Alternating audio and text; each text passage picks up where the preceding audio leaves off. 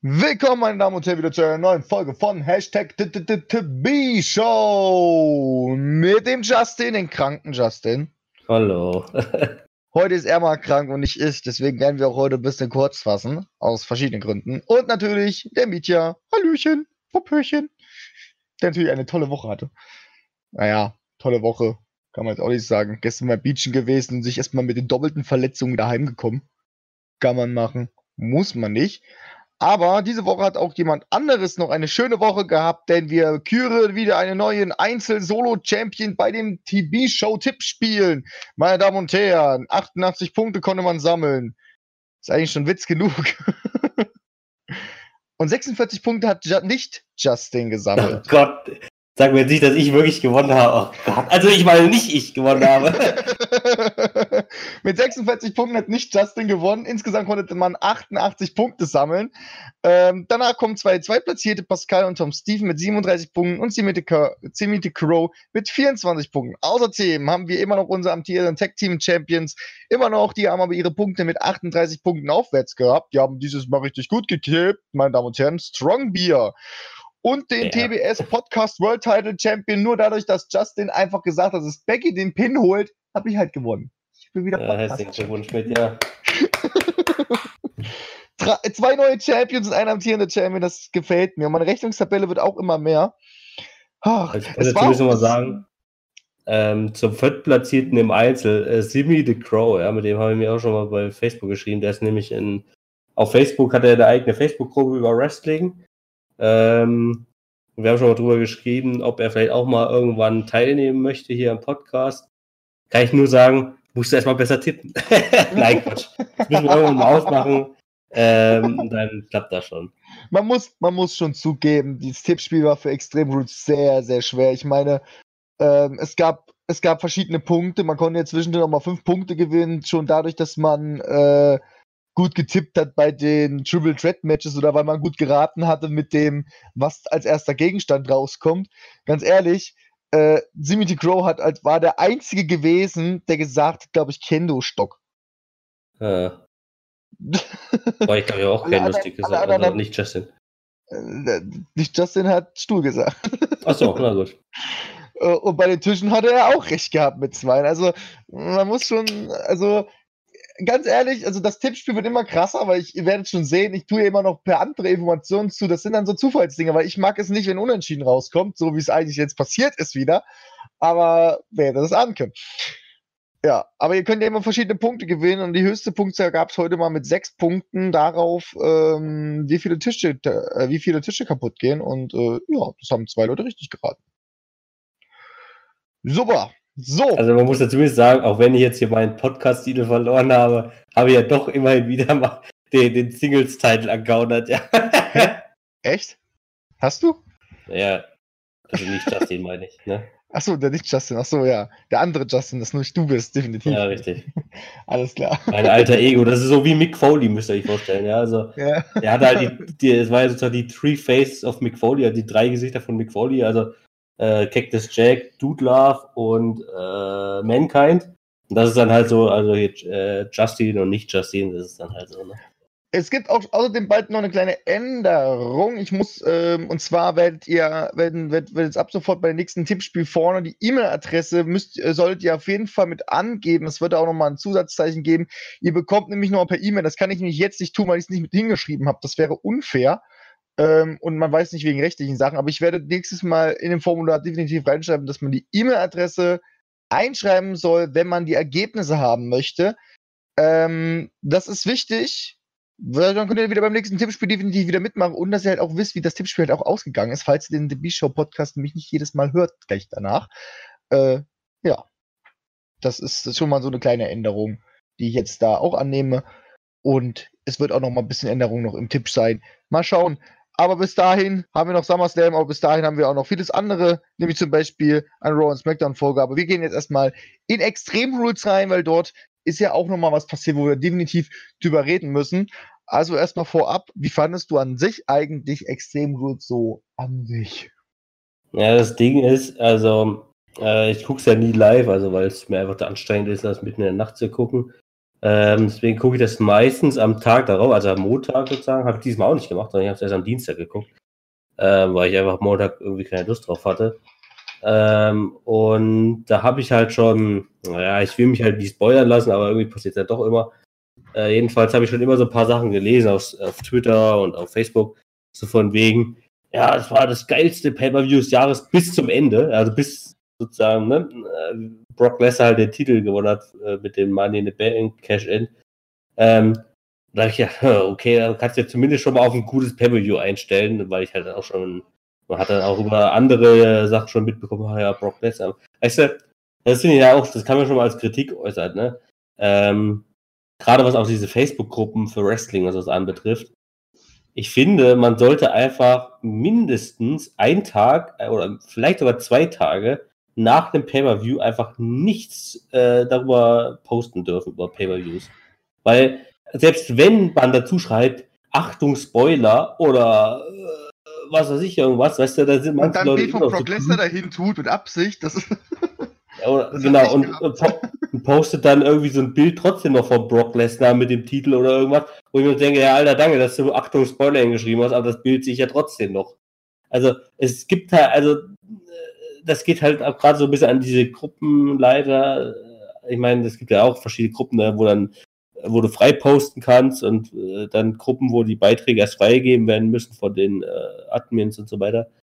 Ähm, aber gerade was halt, äh, und ich muss halt auch sagen, ich poste ja immer unsere neuen Folgen dann in den Gruppen. Da finde ich persönlich für diese Sache natürlich besser, wenn man es gleich posten kann und nicht erst auf die Freigabe warten muss. Aber was natürlich gerade diese Sache mit äh, Spoilern so angeht, ist natürlich dann vielleicht gerade auch bei ähm, Wrestling-themenbasierten Gruppen halt dann doch relativ sinnvoll, dass dann halt sich zwar die Admins wahrscheinlich sehr häufig äh, spoilern lassen müssen, weil sie halt die Beiträge freigeben, aber in dem Sinne finde ich es vielleicht schon echt sinnvoll, weil bei Wrestling halt einfach so viel spoilern, ähm, Oder einfach mal für zwei Tage lang erstmal keine Posts akzeptieren, so generell, wäre auch eine Möglichkeit. Ja, das kann man schon machen. Also ich meine, ich habe auch noch eine, ich habe auch noch eine YouTube, ich habe auch noch eine Gruppe, äh, ist eine YouTube-Gruppe, also wenn ihr da rein wollt, kommt einfach rein. Ich habe keine Ahnung, wie die heißt. Aber äh, dort könnt ihr einfach reinkommen, könnt auch einfach YouTube-Videos posten. Aber ihr wisst auch, ich, ich bin einer, ich lösche sehr viel gerne, weil ich mag zum Beispiel solche Posts nicht mit irgendwelchen Gelddingern. Aber generell Moderation, was Wrestling und generell den Gruppen betrifft, das ist schon sehr schwierig zu lösen. Vor allem was Spoiler betrifft. Ich bin einfach der Meinung, wenn man hinschreibt Spoiler, dann sollte man irgendwie auch Bilder nehmen, die nicht zum Clickbaiten führen, weißt du?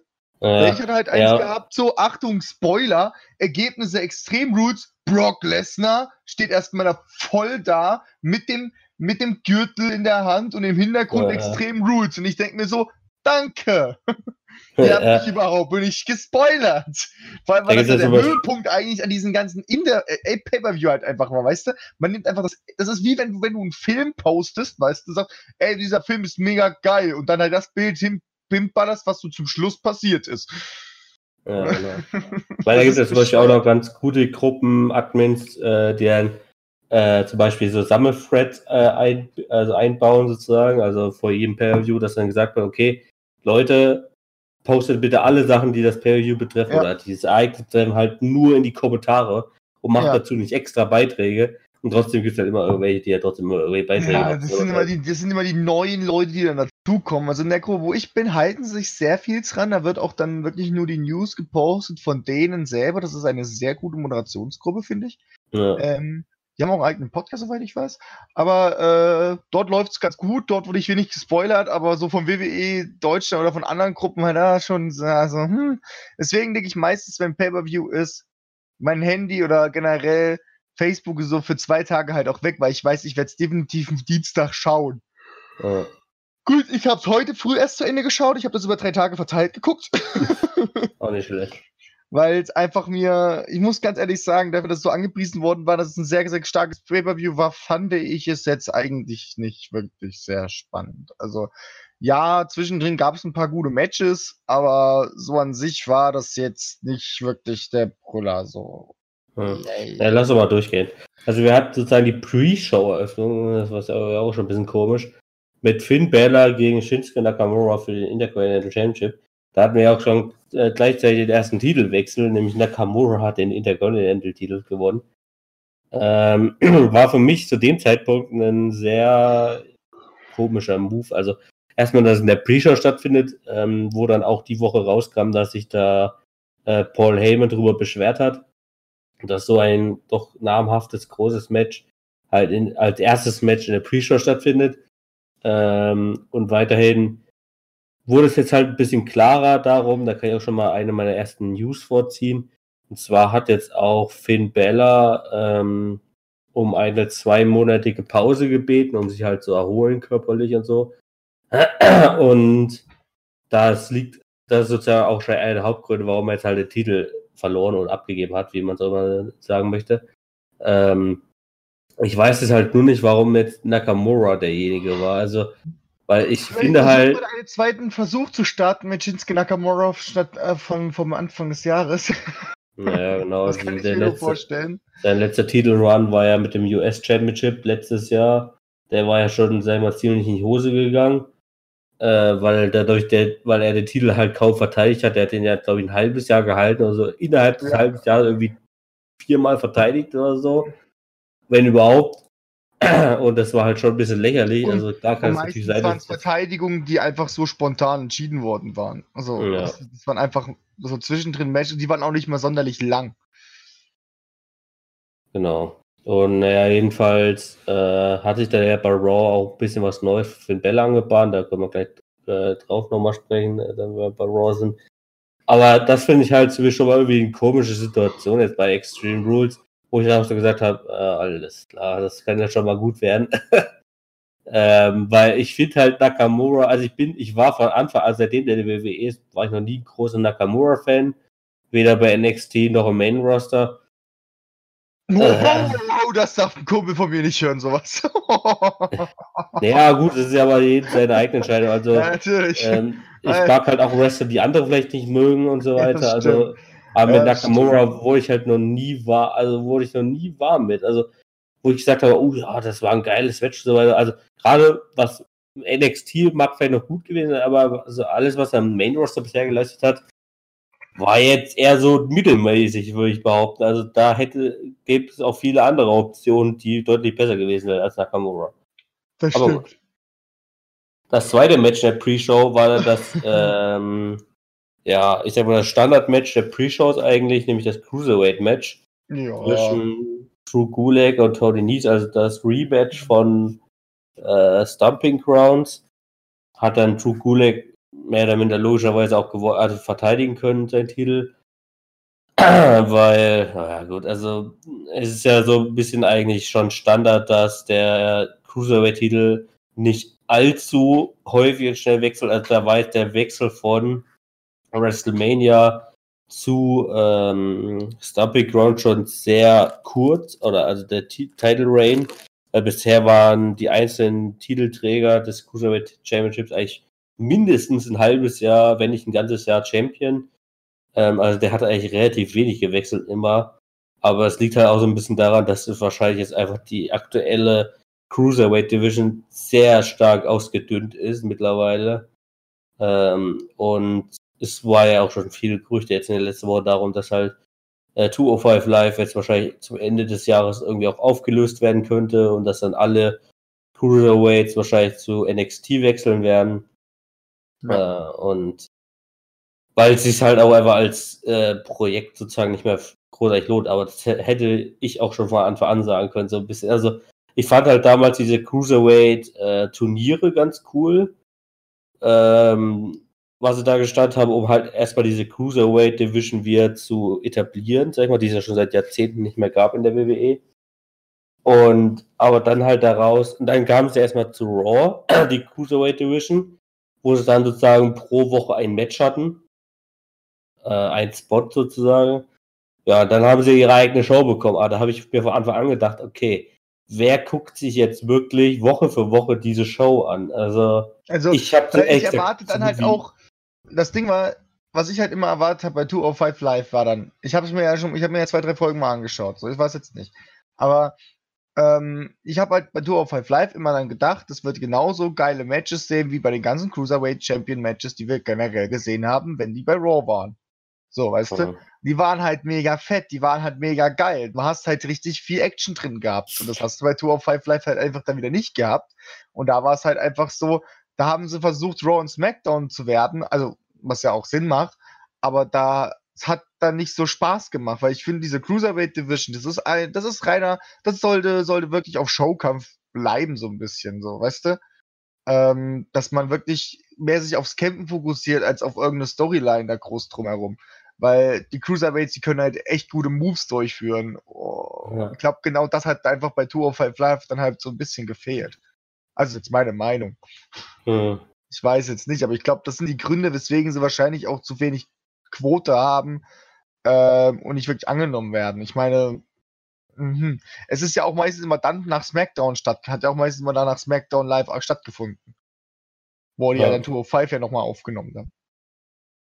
Ja, genau. Also Tour of Five Live ist ja eh eine aufgenommene Sendung, die ja immer äh, bin mir nicht grad, ich bin mir gerade nicht sicher, ob sie nach Raw, äh, vor Raw oder vor SmackDown aufgenommen wird. Ah, ich glaube glaub bei SmackDown. Aber jetzt vor oder danach, das weiß ich jetzt nicht. Also jeweils, also zumindest ist es so, dass äh, es gibt ja noch diese Main Events Show, die ja immer mittwochs oder sowas, glaube ich, kommt, WWE Main Event, was auch so eine ganz kleine Show ist, wo sowohl Raw als auch SmackDown Superstars, glaube ich, teilnehmen. ähm, die wird dann am jeweil, bei der jeweils anderen Show aufgezeichnet. Ähm, aber ich glaube, es ist immer davor, weil, naja, es, weil es ist halt immer so als bisschen als Opener für die Live-Show dann gesehen. Ist ja auch egal. Main Gut. Event habe ich auch nie verstanden, die Hausshow. Hä? Main Event, die Hausshow. Ja, Main verstanden. Event, das ist auch so eine Sendung, wo ich mich bis heute frage, warum die überhaupt noch läuft. Weil das ist halt echt so Undercard. Also da, da, da nehmen nur Undercard, maximal Midcard-Leute dran teil. Also, dass man da mal wirklich jemanden großen Namen sieht, das ist schon sehr selten. Das ist halt wahrscheinlich so ein bisschen gedacht, dass man halt auch ein bisschen was ausprobiert, dass da ein paar Leute mal sich zeigen können und so weiter. Aber ob das jetzt halt wirklich, also das ist genauso wie bei Tour 5 Live, da frage ich mich einfach, welche Leute sich das angucken, so ein bisschen. Also, mhm. weil ich halt, ich habe für solche Sachen, Tour 5 Live und Main Event zum Beispiel, einfach weder wirklich Lust noch Zeit da äh, irgendwie wo ich sage, oh ja, ich setze mich jetzt mal eine Stunde hin und gucke mir jetzt 2 5 Live oder Main Event in der Woche noch an. Also ich bei den WWE Hausshows ausprobieren, aber ja. Äh, aber da erwartet man ja auch große Namen. Gut. Dann gab es den äh, Opener der Main, der Main Show sozusagen. Gleich mit äh, Undertaker und Roman Reigns gegen Shane McMahon und Drew McIntyre, was ja auch Undertaker gegen Shane McMahon, glaube ich, gewonnen hat. Ja. Ähm, da muss ich sagen, 17 Minuten, also bei Wikipedia sehen wir immer noch die Matchlängen. Es war das drittlängste Match. Ähm, und ich muss halt sagen, es war ein geiles Match. Es war halt ein echt guter Opener für die Main-Show sozusagen. Obwohl Shane McMahon mitgemacht hat. ja, obwohl, ja, aber muss halt auch sagen, was ich auch dann in vielen Tweets und Facebook-Sachen gelesen habe, ähm, dass das, was bei ähm, äh, hier in Saudi-Arabien passiert ist, also Undertaker gegen Goldberg, das ging, wenn man das jetzt, wenn man das jetzt Match gesehen hat, äh, das Tag Team Match, muss man halt fast schon sagen, dieses schlechte Match in Saudi-Arabien muss mehr oder minder zu 90 Prozent mindestens auf Goldberg gehen. Wo man vorher noch gesagt hat, okay, es sind halt zwei alte Männer, ja. ähm, die halt gegenseitig äh, gekämpft haben. Also man hat halt äh, muss man klar auch eingestehen, okay, Undertaker ist halt auch schon relativ alt für Wrestler ähm, und hat halt in den letzten Jahren, gerade in seinen WrestleMania-Matches, halt viele auch jüngere Leute gehabt, mit denen er halt besser arbeiten konnte. So, und jetzt ja. hat er halt Goldberg gehabt, ein gleicher alter Sack, der auch zudem halt nie wirklich technisch gut war, also auch in seiner aktiven Zeit in den 90ern, nie wirklich guter technischer Wrestler war. Ähm, und da muss man halt sagen, okay, es hat halt einfach dann nicht gepasst damals in Saudi-Arabien. Und jetzt muss man halt sagen, wenn man das Match jetzt gesehen hat, also Undertaker äh, gegenüber Drew McIntyre vor allen Dingen auch, aber auch gegen Shane McMahon, hat halt so gut funktioniert, weil, ich meine, klar, hat, zuerst hat man halt diese Tag-Team-Situation, was heißt, dass Undertaker halt auch mal äh, für ein paar Minuten Pause hat äh, und halt Roman Reigns markiert lassen konnte und somit das auch alles ein bisschen verteilter war als halt ein 20-Minuten-Match da haben, wo er die ganze Zeit äh, allein agieren muss. Aber muss halt auch einfach sagen, was er technisch da gezeigt hat und halt auch von der Schnelligkeit her, war das halt irgendwie drei Welten Unterschied zu ja, dem das Match war auf gegen jeden Fall, Das war auf jeden Fall Undertaker halt so wie er halt ist. Ja? Und ich habe auch nie behauptet, wirklich, dass, also muss ich ganz ehrlich sagen, nie behauptet auch, äh, dass Undertaker so ein bisschen Ringrost Rost hatte. Aber das hatte er definitiv nicht. Das hat ein Goldberg gehabt ja. ähm, in Saudi-Arabien. Ich meine, Undertaker, ja, er ist ein alter Sack, aber bei dem brauche ich mir bis jetzt, also ich mache mir schon Sorgen um ihn, weil ich bin auch der Meinung, er sollte aufhören, aber dass er ein Match Du hast dein Mikrofon wieder rausgezogen, glaube ich. Brauche ich halt bis jetzt, habe ich bis jetzt keine Befürchtung, glaube ich. Ja. Sorry. Ja, etwas, etwas zu handeln und währenddessen zu reden kann ich nicht. Äh, ja. Ja, und eine der lustigsten Situationen fand ich ja noch, als äh, kurz vorm Schluss Undertaker Shane McMahon gerade vorbereitet hat und dann im Hintergrund so der Drew McIntyre aufgestiegen ist. ähm, wo er, also wo, wo, er wirklich so die Naheinstellung vom Undertaker hatte und so hinter seiner Schulter kommt dann so, uh, Drew McIntyre hoch. Das fand ich irgendwie schon echt eine geile Einstellung, also Kameraeinstellung. Das, war, das war schon geil. Das war technisch ja, einfach echt cool das, gelöst für das, das für, das, für die TV-Zuschauer logischerweise. Für Stadionpublikum ist das halt irgendwie immer eine ganz andere Erfahrung. Ähm, und dann halt kam halt auch Roman Reigns aus dem Nichts und hat ihn noch weggespiert Undertaker hat erstmal noch hinten geguckt, so, was ist hier los? Äh, dann hat er halt Shane McMahon noch abgefertigt. Aber das fand ich halt noch so eine ganz coole Endsequenz irgendwie. Also das Match war halt wirklich von vorne bis hinten irgendwie echt cool gemacht. Ähm, und ich bin jetzt halt mal sehr gespannt, wie real jetzt dieses Undertaker gegen Drew McIntyre Match bei SummerSlam wird. Also ob das jetzt wirklich zustande kommt, so wie es jetzt schon seit Wochen äh, spekuliert wird ähm, und so weiter. Also ich ich glaube, die beiden können halt echt sehr gut gegeneinander agieren. Und ich könnte mir halt echt gut vorstellen, dass man das über verschiedene kleine Aktionen sogar bis nächstes Jahr WrestleMania machen könnte und es dann auch wirklich Undertakers Abschiedsmatch gegen Drew McIntyre werden könnte oder sowas, ja.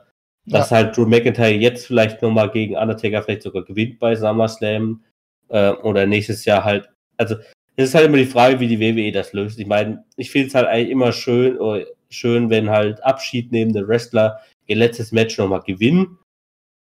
Äh, Tradition ist es halt eigentlich sogar eher, dass die abschiednehmenden Wrestler in der WWE verlieren ihr letztes Match. Ja, das ähm, Problem ist halt beim Undertaker, der hat, da kann man jetzt sagen, okay, der gewinnt jetzt das letzte Match und verabschiedet sich, weil er hat ja schon ein Match verloren gegen Rome Reigns und hat sich dann verabschiedet. Miss aber dann wieder ja zurückgekommen. Eigentlich wollte er schon zu dem Zeitpunkt ja aufhören und dann kam er ja wieder.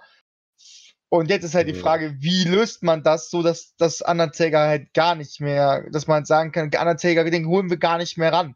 Weißt du? Das ist das Problem.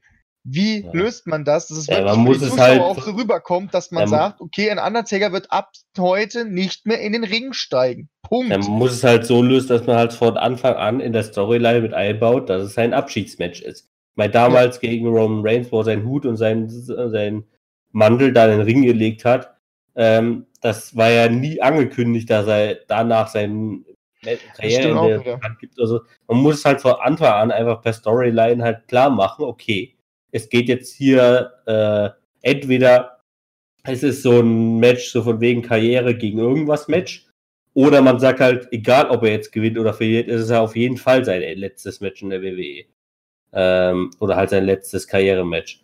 Ähm, und das muss man halt von vornherein klar machen. Das ist die Lösung sozusagen für dieses Problem nächstes Mal. Gut. Naja, wir werden sehen. Man weiß ja auch nicht wirklich, was der noch für Verträge hat generell bei der WWE. Hm. Ja, also ich denke mal, danach wird er sich ja schon erstmal eine gute Pause nehmen und vielleicht muss er auch irgendwie OP unterziehen oder so. Ich weiß nicht, wie es körperlich aussieht bei ihm. Aber ich denke mal schon, dass er so in beraterischer Tätigkeit auch für die WWE dann irgendwie weiter. Also in der Hinsicht ist Undertaker halt so loyal, dass er, glaube ich, nicht wie viele andere ähm, Wrestler, wie zum Beispiel Ric Flair, ja, der sein ähm, Abschiedsmatch und Karriereende-Match da hier bei WrestleMania hatte gegen Shawn Michaels, eigentlich das perfekte Ende hatte für seine Wrestling-Karriere, die ja irgendwie gefühlt 40 Jahre angedauert hat. Ähm, und dann nach ein paar Monaten oder so, oder ein, zwei Jahre später, kam er dann nochmal zu TNA und hat dann noch weiter gerestelt, weißt du? Wo ich mir auch denke, und das hat, haben halt viele Wrestler so gemacht. Viele hatten dann in der WWE oder in der, irgendwelchen größeren WCW oder sowas ihr Karriereende und sind dann ein paar Jahre später irgendwann dann doch nochmal aufgetaucht und haben dann auch noch weitergemacht. Wo ich ja. mir so denke, okay, lass es doch einfach gut sein, weißt du, mit 70 Jahren oder mit 60 Jahren muss man dann wirklich nicht mehr in den Ring steigen. Ich meine, das beste Beispiel ist der Terry Funk. Ja. Der ist, glaube ich, mittlerweile äh, Anfang 70 oder so ja. und hat ich, da gibt es schon irgendwo, ich weiß nicht, ob es in seinem Wikipedia-Artikel steht, ich glaube, er hat mittlerweile schon so um die 15 Karriere-Ende-Matches gehabt oder so. Äh, sein letztes, glaube ich, letztes Jahr oder vor zwei Jahren. Also, also momentan dauert seine, also sein Karriereende schon mit am längsten. Aber er hatte halt ungelogen schon so gefühlt 10, 15 äh, Karriereende-Matches, die auch so angekündigt waren aber er ist halt immer wieder zurückgekommen, ja, und hat noch ein Match gemacht. Und, ach Gott. Das, also Terry Funk ist echt das geilste Beispiel davon.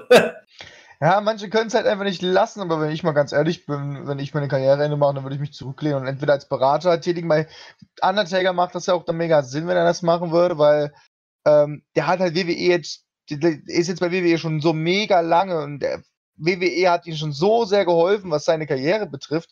Und bei manchen, und deswegen denke ich das nicht, aber ich denke mir aber auch bei manchen, wenn die mit ihrer Karriere aufhören, gell? Die müssen ja. für mich nicht in den Ring steigen, aber wenigstens bei einem Wrestling-Event einfach mal da sein. So, weißt du, das reicht doch vollkommen aus. So, einmal beim Wrestling-Event da sein, nochmal den wenigstens nochmal sehen, aber er muss nicht für mich in den Ring steigen. So, weißt du, das, das muss auch nicht sein. Ja. Wie ein Ric Flair. Gut. Kommen wir zum nächsten Match und das war das Raw Tag Team Championship Match zwischen ja. The Revival und den Usos. Ähm, ja. da muss ich ganz ehrlich sagen, das war halt, ja, es war ein bisschen Standard-Match. Also, es war halt vielleicht auch ein bisschen schlecht gelegen. Also, erstmal war es, also, es war technisch ganz gut, aber dadurch, dass es halt auch vielleicht keine Stipulation hatte, war es halt einfach irgendwie für Extreme Rules ein bisschen uninteressant. Ähm, es war schon ein gutes Match, aber halt nicht wirklich redebedürftig. Also Revival ja, hat halt ihre Titel verteidigt und gut war. Also. Ich habe es nur gezwungen geguckt, um zu wissen, wer, wer zum Schluss auf dem Boden lag, aber ich kann Jimmy und Jey Uso einfach nicht auseinanderhalten. Gut, dann gab es das äh, sozusagen mehr oder minder Return-Match von Alistair Black gegen Cesaro. Ähm, was halt auch wieder, ein, also man muss halt sagen, Cesaro, das habe ich auch in dem Match irgendwie gleich so ein bisschen gemerkt, wieder Cesaro hat halt diesen Sommer aktuell ähm, als einer der wenigen Wrestler wirklich eine gute Zeit. Also ähm, der macht halt echt, hat in den letzten Wochen und Monaten so viele gute Matches gehabt. Halt nicht nur bei Raw und SmackDown, sondern jetzt halt auch bei Extreme Rules gegen Alistair Black. Ähm, und also das Match fand ich halt echt gut. Ich meine, wie ja, erwartet, hat halt Alistair Black gewonnen. Das war ja, ja klar. Aber ähm, ich fand es halt echt genial irgendwie. Und es war halt echt so ein schönes Zwischenmatch für diese gesamte große Matchcard, die dann ja irgendwie auch noch unerwarteterweise sehr stark erweitert wurde. Also allein dieses äh, Finn Bella Nakamura Match war ja im Vorhinein irgendwie so gar nicht angekündigt worden, weshalb es auch nicht Teil unseres Tippspiels war. Ja. Ähm, deswegen war es halt irgendwie auch echt ein bisschen komisch. Also da, da muss ich dann, das habe ich vorhin auch vergessen zu sagen, weil es mir jetzt erst wieder eingefallen ist, ähm, dass ich halt irgendwie auch so einen echten beschissenen Umgang mit dem Titel einfach, weißt du? Man hat halt schon ein bisschen gesehen in den vergangenen Wochen, dass sich halt diese Fehde zwischen Bella und Nakamura angekündigt hat mit so ein paar Sticheleien und Backstage-Sachen und so weiter. Aber es kam halt nie zu einer richtigen Rivalität. Und jetzt wurde dann plötzlich wieder auf kurz und knapp dieses Match angesetzt äh, weil unter anderem halt Finn Bella vielleicht auch seine Pause angekündigt hat, also er gesagt hat, okay, ich würde gerne eine Pause haben. Ähm, und dann kommt das Match einfach so äh, aus Minis in die Pre-Show und dann gewinnt Nakamura auch noch den Titel, weißt du? Also, das war irgendwie echt wie so ein Umgang mit dem Intercontinental-Titel, den ich irgendwie echt nicht geil finde. Ähm, aber, na gut, was willst du halt machen? Ne? Also, es ist halt, das, also, es wurde vieles richtig gemacht, finde ich, bei Extreme Rules. Aber das finde ich, also der Intercontinental Team war halt eine Sache, die auf jeden Fall falsch gemacht wurden. Das stimmt, da gebe ich dir absolut recht. Ja, Gut. aber trotzdem war das Match zwischen Elisa Black und Cesaro trotzdem ganz gut, auch wenn es spontan war. Aber es war ein gutes Match und ich hoffe, dass sich daraus auch noch was entwickelt. Ja. Dann das sechste Match war Bailey gegen Nikki Cross und Alexa Bliss in einem Handicap-Match für den SmackDown Women's Championship. Und da habe ich, kann ich auch gleich mal eine News vorziehen, wie dieses Match jetzt im Nachhinein nämlich herausgekommen ist, äh, wirklich zustande gekommen ist. Nämlich äh, im Grunde war gar kein Handicap-Match für dieses Match geplant, sondern einfach ein 1 gegen 1 zwischen Bailey und Alexa Bliss. Ähm, Alexa Bliss leidet aber seit ein paar Wochen an starken Neben Nasen-Nebenhöhlenentzündungen, äh, weshalb sie sozusagen nicht so stark beansprucht werden sollte. Deswegen hat man gesagt, okay, wir tun Nikki Cross auch noch in das Match rein, damit sozusagen Alexa Bliss halt nicht das gesamte Match äh, worken muss. Und ähm, es war halt nicht so, das ist der wahre Hintergrund, warum dieses Handicap-Match zustande gekommen ist. Nicht, weil eine nicht, Fehde entstehen soll. Genau, nicht deswegen, was halt viele spekuliert haben, was wir ja auch spekuliert haben in dem Podcast, dass halt zwischen Nikki Cross und Alexa Blitz eine Fehde entstehen sollte, die sozusagen halt Nikki Cross halt ein bisschen mehr voranbringen sollte in den nächsten Wochen und Monaten. Ähm, aber das wird jetzt halt erstmal nicht so kommen. Und deswegen war ich von dem Match muss ich ganz ehrlich sagen, halt auch ein bisschen enttäuscht bei Extreme Rules, weil ich mir davon halt ein bisschen mehr erwartet habe. Weil es war halt, obwohl diese Situation 1 gegen 2 bestand, hat halt Bailey das Match doch sehr, äh, sag mal, eindeutig gewonnen. Ähm, wo was halt sozusagen eigentlich halt, finde ich, nicht so cool war. Also ich habe mir halt wirklich eher diese Situation erhofft, dass sich Nikki Cross und Alexa Bliss während des Matches noch sehr streiten und alles ähm, was dem Match noch die gewisse Würze gebracht hätte. Aber so war es halt ein sehr, sehr mittelmäßiges Match, muss ich sagen. Und das deswegen. Stimmt. Gut, lag aber wahrscheinlich echt daran, dass wir halt so eine Erwartungshaltung halt einfach hatten. Ja. Ähm, so im Nachhinein, dass man dann draußen Handicap-Match gemacht hat, das hätte man einfach nicht machen sollen, sondern dann hätte man auch sagen können, hier Alexa Bliss, die kommt einfach mit an den Ring und sagt, nee, Niki Cross, du darfst jetzt, aber dann hätte man da eine Fehde wieder draus machen können blöd gefallen halt, dass, dass, Alexa Bliss halt krank ist, aber sie war jetzt schon dauerhaft krank. Äh, ich würde generell, wenn jemand noch nicht wirklich komplett bei 100% ist, gell? Den nicht in so eine Fehde mit rein tun und so ein Titelmatch ankündigen lassen, weißt du? Das hätte ich dann gar nicht erst gemacht. Also, wenn ich jetzt. Ja, und die WWE setzt halt in der Hinsicht auf die großen Namen und so weiter. Also, das ist halt, heißt ja, Bailey gegen Alexa Bliss, äh, das wollen mehr Leute sehen, als wenn es äh, eine Bailey gegen Nikki Cross ist oder so. Ne? Aber so im Nachhinein, Nikki Cross wird jetzt aber auch trotzdem hart gefeiert. Ich hoffe nur nicht, dass es bei ihr jetzt auch so läuft, dass sie halt bei Alexa Bliss jetzt ist, so, hö, hö, und dann ist Nikki Cross irgendwann wieder rausgeschrieben komplett. Das hoffe ich nämlich nicht. Ich hoffe, dass Nikki Cross dann auch, nachdem sich das mit Alexa Bliss vielleicht geklärt hat, sich auch solomäßig besser auch noch weiter unterwegs ist. Weil ich meine, ich finde sie sehr, sehr gut als Wrestlerin. Wirklich sehr gut. So eine ja. richtige dreckige. Pure. ja, will man jetzt nicht sagen, Nein, aber es ist halt. ich wollte das jetzt nur ergänzen. Ich, ich halte das nicht von Nikki Cross. Ich wollte das jetzt nur ergänzen, weil äh, mit ja mir die Vorlage gegeben haben, die Zuhörer. Sie ist, halt, sie ist halt eine dreckige Wrestlerin, halt einfach. Gut. Ich meine, sie hat ein zerfetztes T-Shirt geschenkt bekommen und freut sich darüber, ja?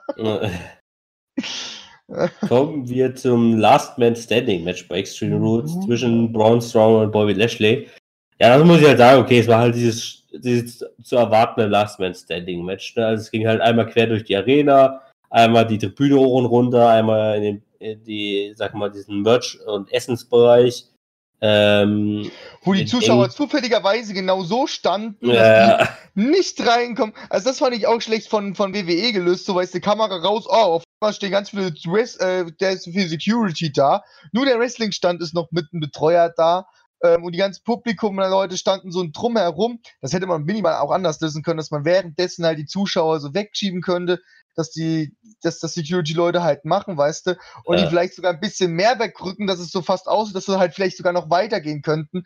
Also das war irgendwie vornherein, also man will ja so wenig wie möglich rüberkommen, dass es fake ist.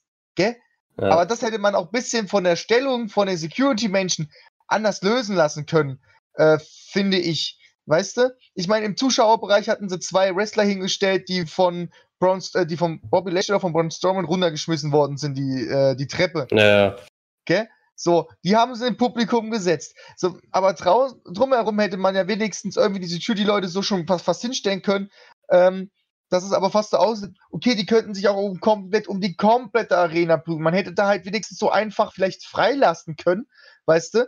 Aber die dann vielleicht doch dieses eine Tor zwischendrin reinlassen können, fand, fand ich halt einfach, äh, find, finde ich einfach von, von, vom, vom Aussehen in der Kameraperspektive einfach viel besser, weil man dann sich überlegen kann, okay, die, die laufen jetzt bestimmt um die ganze Runde, aber nee, die gehen dann da wieder rein halt, gell?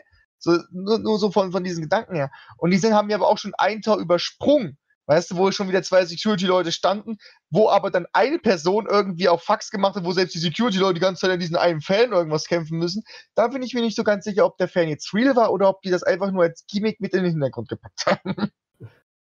Ja, ich weiß schon, was du meinst. Also das Ding ist natürlich auch, was ich mir auch da zu der Situation auch gefragt habe, also neben dem, dass es halt sehr begrenzt und abgestellt äh, war und so weiter, ähm, wo, wo diese ganzen Fans herkommen, weißt du? Also entweder man hat den Fans halt wirklich gesagt, okay, stellt, ihr könnt euch jetzt gerne mal in den Gang stellen, da kommt gleich was.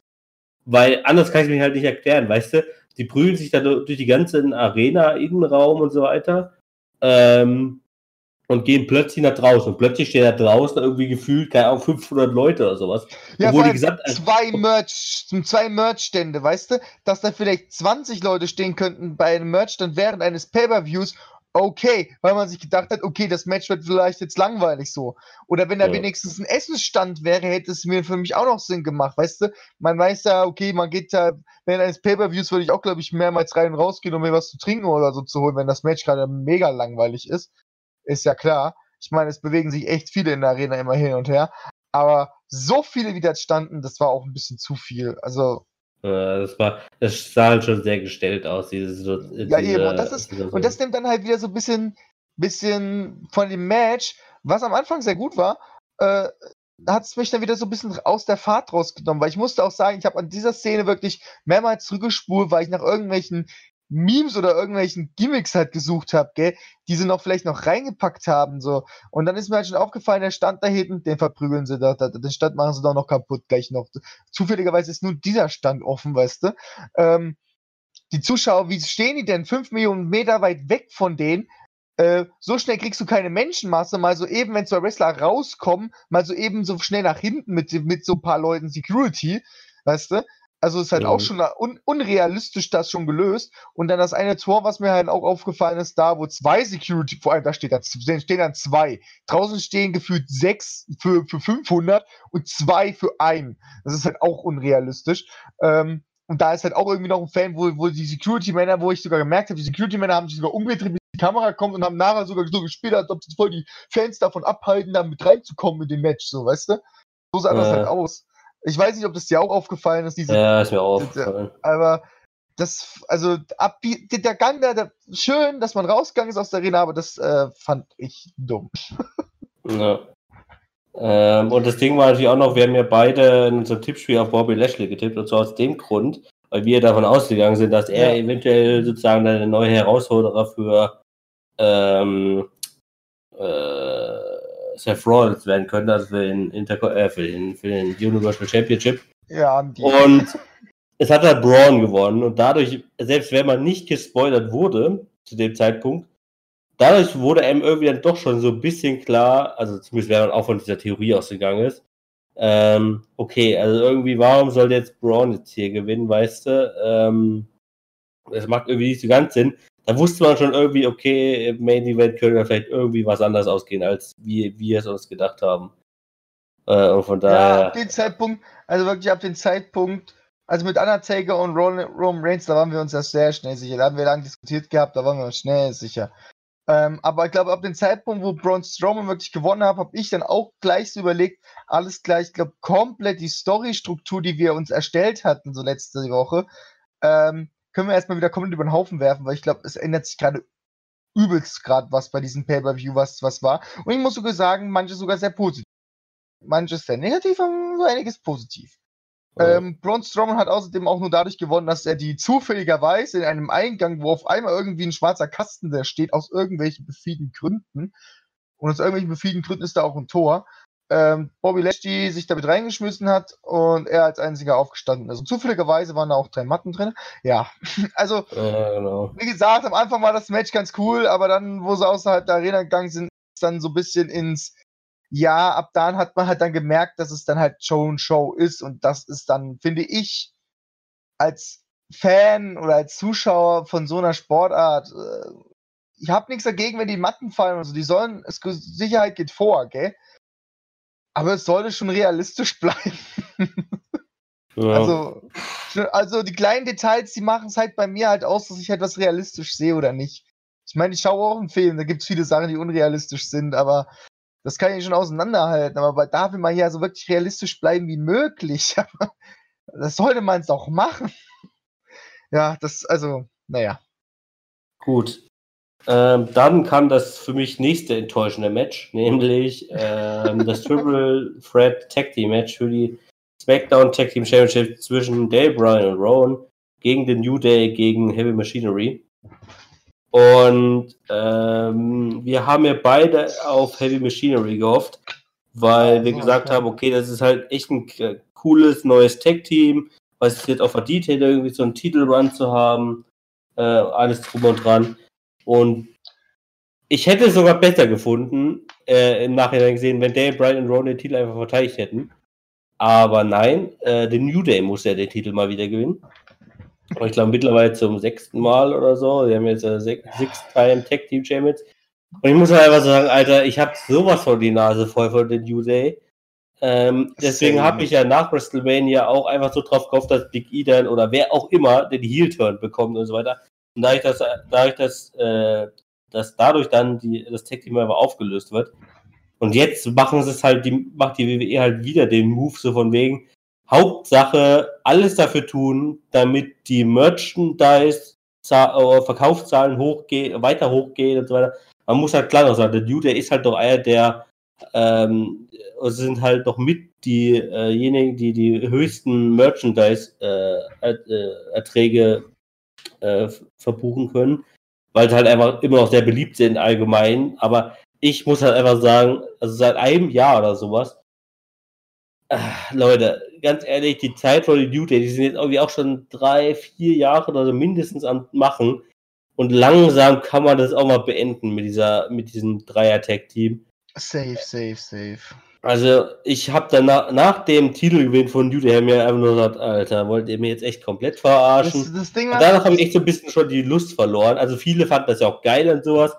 Ähm, es mag halt auch sein, dass, es halt, dass, dass, die Leute das halt immer noch cool finden, aber ich finde, also für mich persönlich muss ich einfach sagen, ich war das eine schlechte Entscheidung. Ich finde den Jude echt nicht mehr cool und nicht mehr sehenswert. Und ich finde, man sollte da einfach schnellstmöglich irgendwas mal finden, damit da mal irgendwie was Neues entsteht. Also, äh, erstmal zu dem Match. Also, ja, ich habe auch Heavy Machinery gehofft. Äh, wir waren nicht mal die einzigen. Es gab viele, die gedacht haben, Daniel oder Heavy Machinery. Es gab nur einen, die auf äh, The New Day gehofft hatten. Herzlichen Glückwunsch außerdem dazu. Ähm, hat aber alle anderen Sachen falsch getippt. auf jeden Fall, es war ja auch noch so ein klassischer, wir pinnen ja auch noch die Champions. So, weißt du?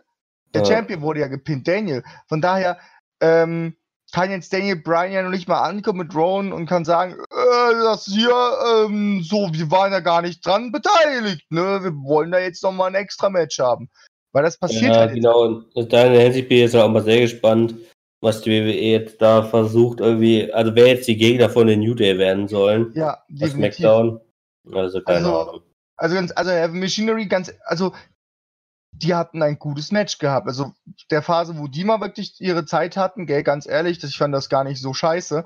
Und auch wieder der Witz da drin, äh, wo Otis, Otis war es, glaube ich, gell?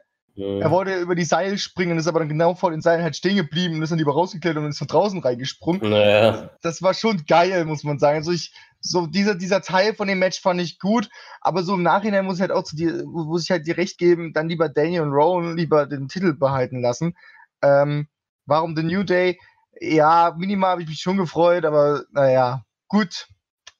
Aber ich habe jetzt auch die Woche gelesen, dass man in der WWE wohl irgendwie ganz neue Pläne für Daniel Bryan hat. Ja, also, genau, das habe ich auch dass, gelesen. Deswegen. Man, aber da ist noch nichts sehr, also es ist bis jetzt sozusagen nur bekannt, dass man ganz große neue Pläne hat, aber noch nicht welche.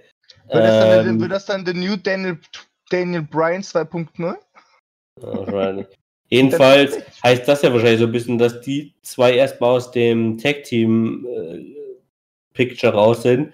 Da muss ich ganz ehrlich sagen, halt, wie ja. gesagt, wer soll jetzt The New Day also rivalisieren? Also, Heavy Machinery, man, wow. Ja, das glaube ich halt nicht, weil es halt dann beides Face-Tag-Teams sind. Also man müsste sozusagen jetzt halt irgendeinen Heel-Tag-Team holen. Und da ist für mich die einzige Option aktuell äh, halt äh, die Authors of Pain, obwohl die beide noch mehr oder minder offiziell bei Raw sind. Aber dass man die halt sozusagen zu SmackDown holt. Ja, gut, die aber die waren ja seit WrestleMania sind sie aber krank, weißt du, man weiß ja nicht, ob die bei ja, die Raw machen, die haben jetzt, sind jetzt seit ein paar, seit ein, zwei Wochen sind die wieder in die Hausshows eingestiegen. Okay. Ähm, deswegen, also die sind gerade, die sind sozusagen schon wieder auf dem Weg in die äh, Aufzeit, also in die Live-Shows. Ähm, die Frage ist jetzt sozusagen nur, wo, also ob es zu Raw oder SmackDown geht. Einzige logisch für mich wäre halt SmackDown. SmackDown.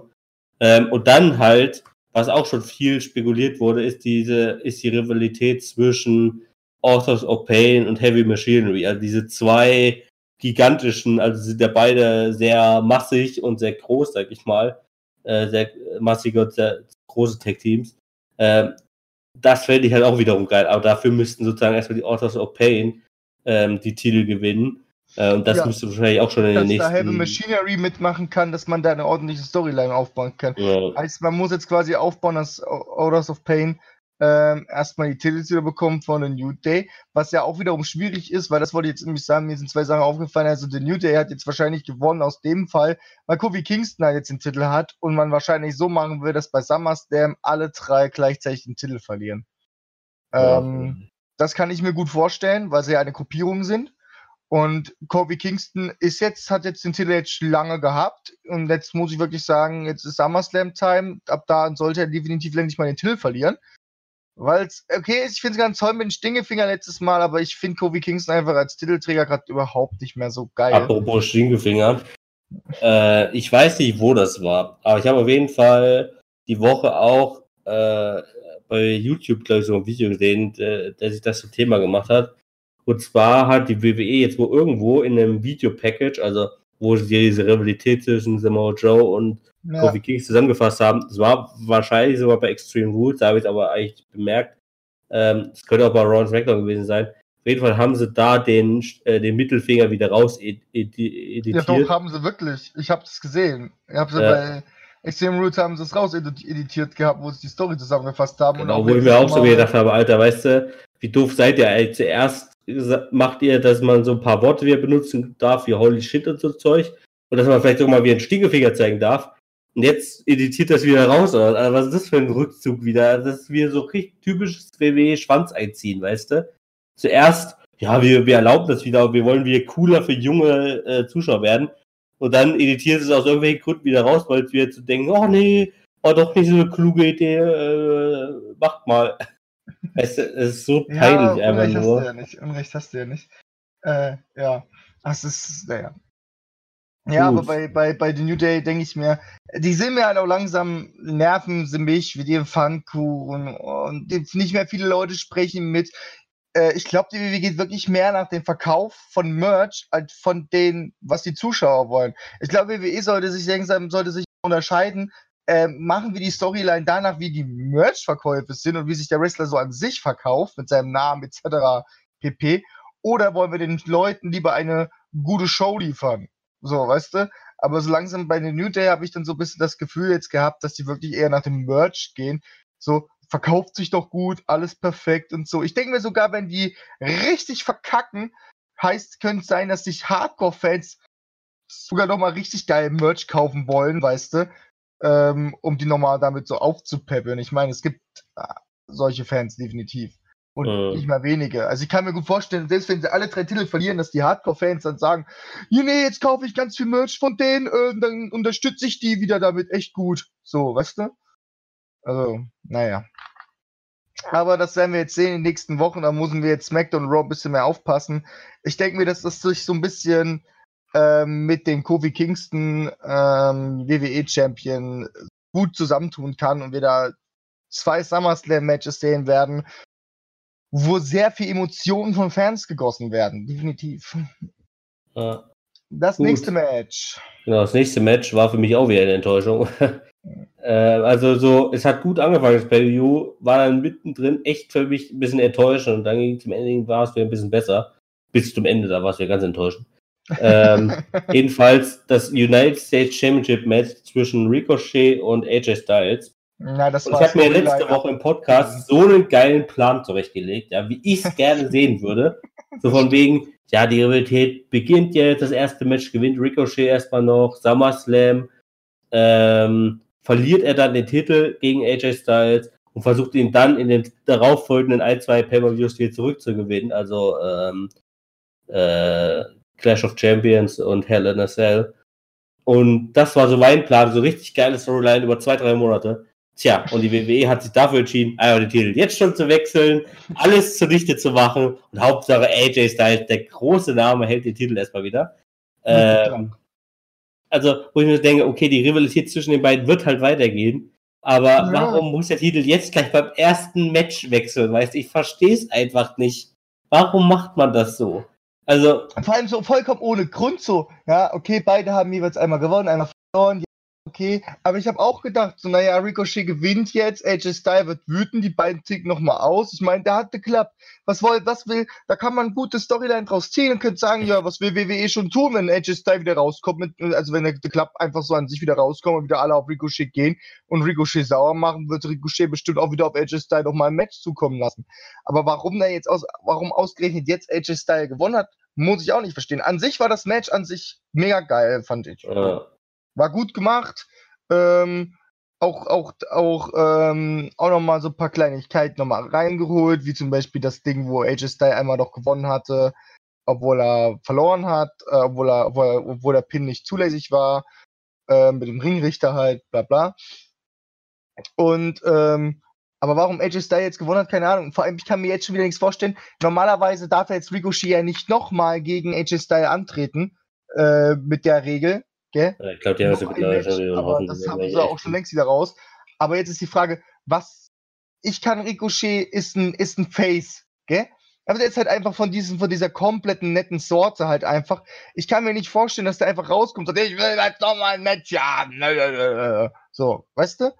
Ja. Ähm, und deswegen, was daraus kommt, keine Ahnung, aber ich habe langsam Angst, dass genau jetzt auf einmal das was wir so gut fanden, dass der Club wieder zurückkommt, jetzt komplett wieder gegen, gegen die Wand gefahren wird. Hm. Ja, also ich finde halt, wie gesagt, einfach die Entscheidung, dass der Titel jetzt schon gewechselt ist, einfach total sinnlos irgendwie auch. Ja. Also wie schon gesagt hast, es wäre halt einfach viel sinnvoller gewesen, die Story dann so aufzubauen, dass logischerweise der Heel versucht alles zu tun, irgendwie durch miese Aktion, durch hinterlistige Sache, halt zu versuchen, das SummerSlam-Match zu bekommen, in dem Fall AJ Styles, anstatt man jetzt versuchen muss, dass der Face das versucht, weißt du, was halt überhaupt nicht typisch ist. Also rein muss jetzt der Face versuchen, irgendwie den Heal dazu zu bekommen, den Titel nochmal gegen ihn zu verteidigen. Und das ist halt irgendwie so argumentatorisch eigentlich total sinnlos. Aber ja, weil du also, einfach als Face nicht gegen einen Heal argumentieren kannst. Das ist ja, weswegen musst du denn bei Bowser über mehrere Level gehen, damit du gegen den Typen kämpfen kannst, weißt du? Das, das hieß, Ricochet bekommt überhaupt kein SummerSlam-Match, weil er müsste erstmal gegen Carl Anderson ähm, und Scott Orson, bin ich jetzt richtig? Luke, Luke Gallows. Luke Gallo, sorry. Luke Gallo äh, müsste jetzt erstmal gegen die beiden kämpfen. Und ich glaube nicht, dass es während einer Hausshow passiert, sondern auch während eines Pay-Per-Views. Ähm, und danach wird, wird dann AJ Style kommen. Ähm, also entweder zieht man sich das jetzt wieder auf zwei Pay-Per-Views raus, weißt du? Nur, dass das SummerSlam-Match definitiv nicht Ricochet gegen, gegen äh, AJ Styles ist. Ich glaube, das wird schon so kommen. Ah, ja, oder es wird halt so dazu kommen, aber dann, dann denke ich mir, aber das wird dann richtig öde, weil also für den Aufbau kann ich mir gut vorstellen, dass das richtig öde wird. So wie gesagt, ein Face müsste sich durchkämpfen zu einem Heal. Ein Heal muss einfach nur gut argumentieren können gegen einen Face und den Face halt ein bisschen aggro machen, damit derjenige ein Match bekommt. Also es ist viel einfacher ein Heal, als hier ein Face-Match, äh, gegen ein Face-Match zu bekommen, als ein Face gegen ein Heal. So. Ja. Ist mir halt auch aufgefallen in der WWE. Gut. Kommen wir zum kürzesten Match des Abends. Nee, stimmt gar nicht, zum zweitkürzesten Match des Abends. Ähm, nämlich zu Kevin Owens gegen Dolph Ziggler. Auch ein Match, was oh, überhaupt nicht angekündigt war äh, was einfach so mitten reingeworfen wurde. Es ging 17 Sekunden lang. Kevin Owens hat äh, der Sigler auch ins dann einfach abgefertigt und gewonnen. Äh, ja. War halt irgendwie so, es war zumindest mal wieder so, so, ich glaube, es sollte einfach dafür sorgen, dass man nach diesen scheiß Matches, die davor stattgefunden haben, einfach mal wieder so einen Spunzler bekommt.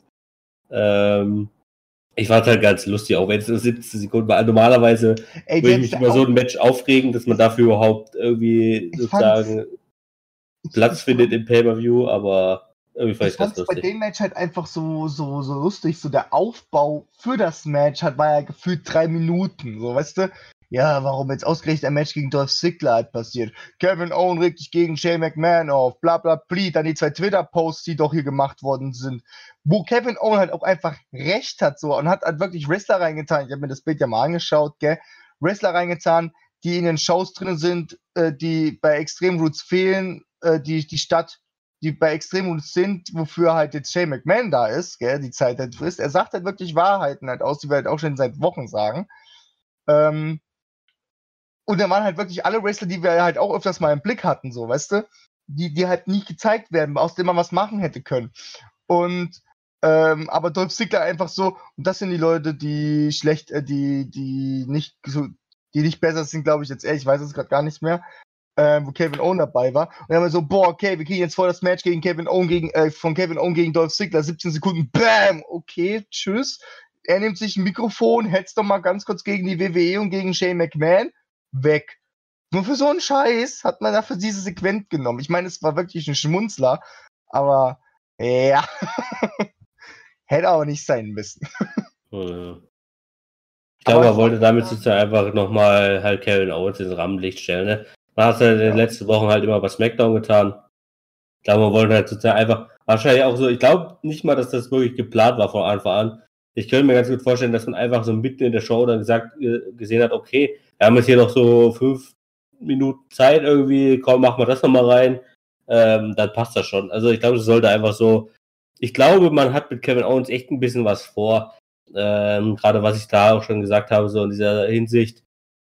Äh, Stone Cold Steve Austin 2.0, ja, also statt halt Stone Cold gegen Vince McMahon hat man jetzt äh, Kevin Owens gegen Shane McMahon. Ähm, das könnte halt, glaube ich, ganz lustig werden. Ja, vor allem, er hat ja auch so ein bisschen gesagt, schaltet nächstes Mal am Dienstag ein, so, weißt du, vielleicht war es auch noch ein kleines bisschen Werbung für SmackDown gewesen. Ja, genau, das spielt das auch noch mit rein, natürlich. Ja, hat er nämlich auch noch gesagt, Dienstag werdet ihr das nämlich sehen und mal schauen, was Dienstag passiert ist. Ja. Dann, so. äh, WWE Championship Match ohne Stipulation bei Extreme Rules auch sehr enttäuschend. War Kofi Kingston gegen Samoa Joe. Und das war, fand ich, wieder so ein lames Match. Also es war halt äh, okay, aber auch vom Ausgang, dass Kofi jetzt erstmal mal gewonnen hat, war irgendwie auch von vornherein klar. Aber ich muss halt ganz ehrlich sagen, also gut, dass es nicht das Main Event Match war, sondern halt äh, logischerweise der Front und Becky Match und so weiter. Ähm, aber Kofi gegen Samoa Joe, auch im Vergleich zu Kofis letzten Matches seit WrestleMania, fand ich es relativ schwach. Ähm, aber, also ich kann dazu auch noch nicht viel erzählen, weil es halt einfach, es war standardmäßig. Ähm, ich fand es irgendwie so ein bisschen komisch, diese Situation, ja, Samoa Joe prügelt die ganze Zeit auf Kofi ein, bekommt aber den Sieg nicht hin. Und dann macht Kofi seinen, äh, wie heißt der Move nochmal, sein Finisher? Äh, äh, hier dieser Kick da, du weißt schon, was ich meine. Ja, Kobe Kick, genau. Mir fällt gerade der Name nicht ein. Ähm, Trouble in Paradise, so heißt das Ding.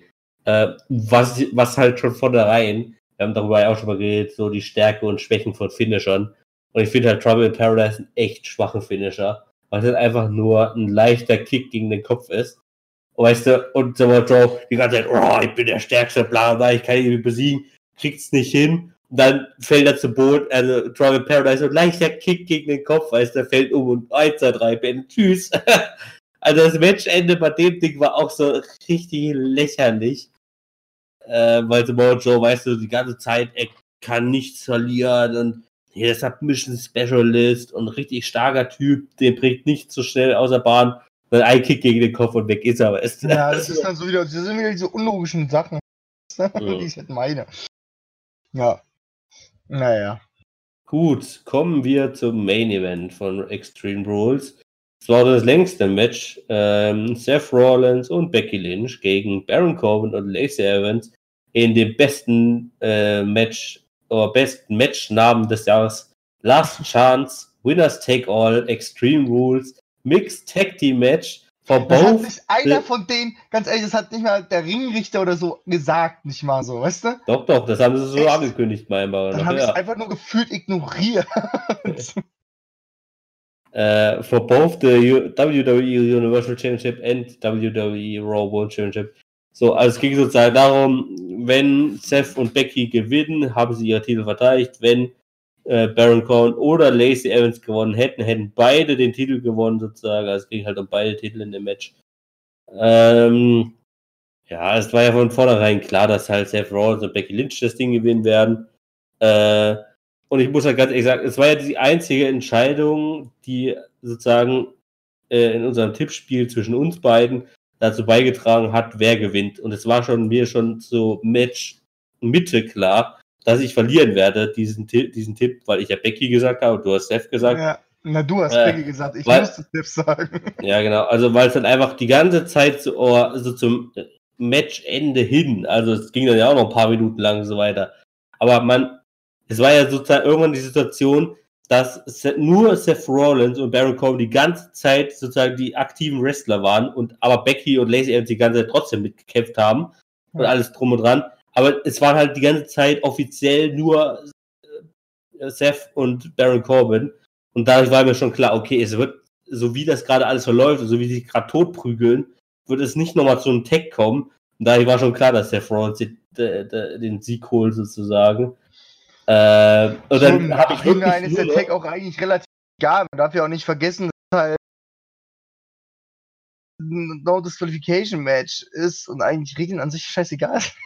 ja, gut, die Tag-Regel besteht ja trotzdem noch. Also, es dürfen wir trotzdem, ja, obwohl auch Baron Corbin sein Finisher gegen Becky Lynch gemacht hat, ähm, durfte der Reittisch nur Männer gegen Männer und Frauen gegen Frauen. Also, man hat es ja auch ja, am Anfang ja, so gesehen, ne? Also, wenn äh, sich da Lacey Evans äh, eingetaggt hat, out, also, äh, gegen, mit Baron Corbin, musste dann halt Seth Rollins rausgehen und Becky musste reinkommen, weil es halt sozusagen kein Intergender-Match war.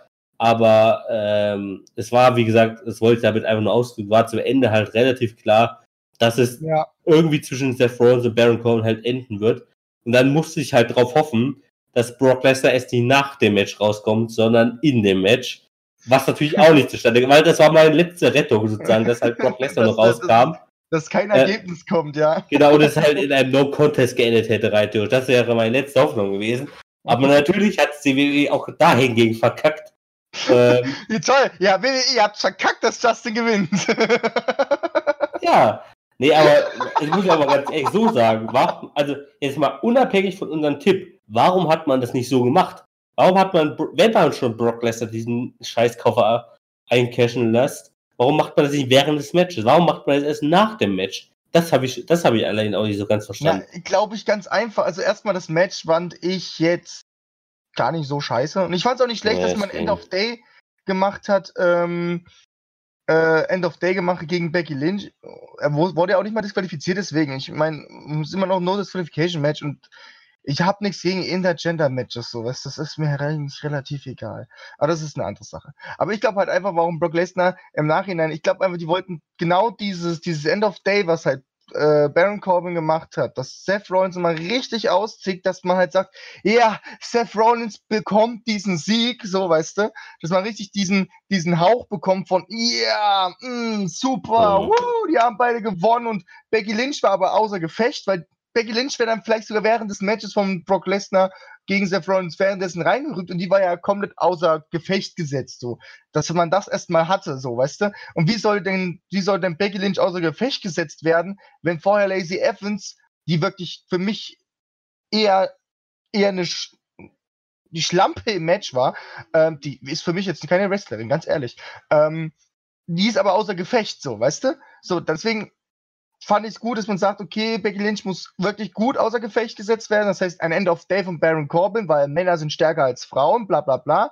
Der Man ist raus. Seth Rollins zieht vollkommen aus, macht sich komplett platt, gewinnt noch schnell das Match und genau zu dem Zeitpunkt kommt Brock Lesnar raus, um das zu machen. Ich wollte, ich glaube einfach, die wollten dieses, dieses, oh nein, das hat er jetzt nicht gemacht und dann, yeah, Seth Rollins, du bist cool, yeah, take off all, ja man, ihr habt gewonnen und dann halt diesen, wirklich diesen Ende, diesen Schluss zu haben, dass bei den Fans so ein Knack kommt, so, weißt du?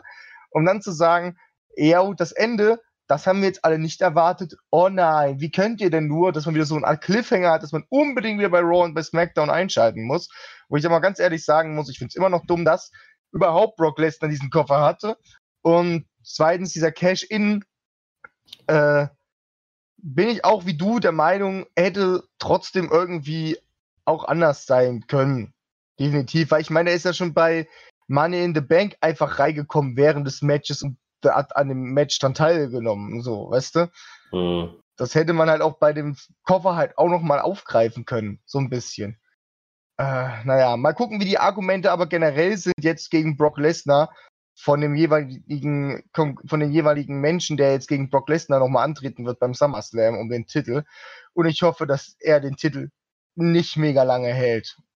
Ja, hoffe ich auch nicht. Also ich würde mal eine kurze Sache zum Cash-In sagen, und zwar nachdem er Brock Lesnar nach 13 Sekunden, also die Cash-Ins sind sowieso immer relativ kurz, äh, äh, kurze Matches, äh, aber nachdem Brock Lesnar gewonnen hat und den Titel hochgehalten hat, weißt du, da muss ich ganz ehrlich sagen, was für Idioten teilweise im Publikum sitzen, ne? Also Leute, die diesen Cash-In immer noch bejubelt haben und gefeiert haben, als Brock Lesnar diesen Titel gewonnen hat. Also da habe ich mir echt gedacht, seid ihr echt komplett bescheuert? Also wirklich, also wo ich mir denke, welcher Wrestling-Fan, also hier in Deutschland, da gibt es ja auch ein paar in, ein paar Facebook-Gruppen, wo ich, das hat man, das Thema hatten wir auch schon mal zu WrestleMania oder sowas, hm. wo wir uns auch schon gefragt haben, welche WWE und Wrestling-Fans können es eigentlich heutzutage noch gut finden, wenn Brock Lesnar überhaupt noch irgendeine Bedeutung hat, weißt du?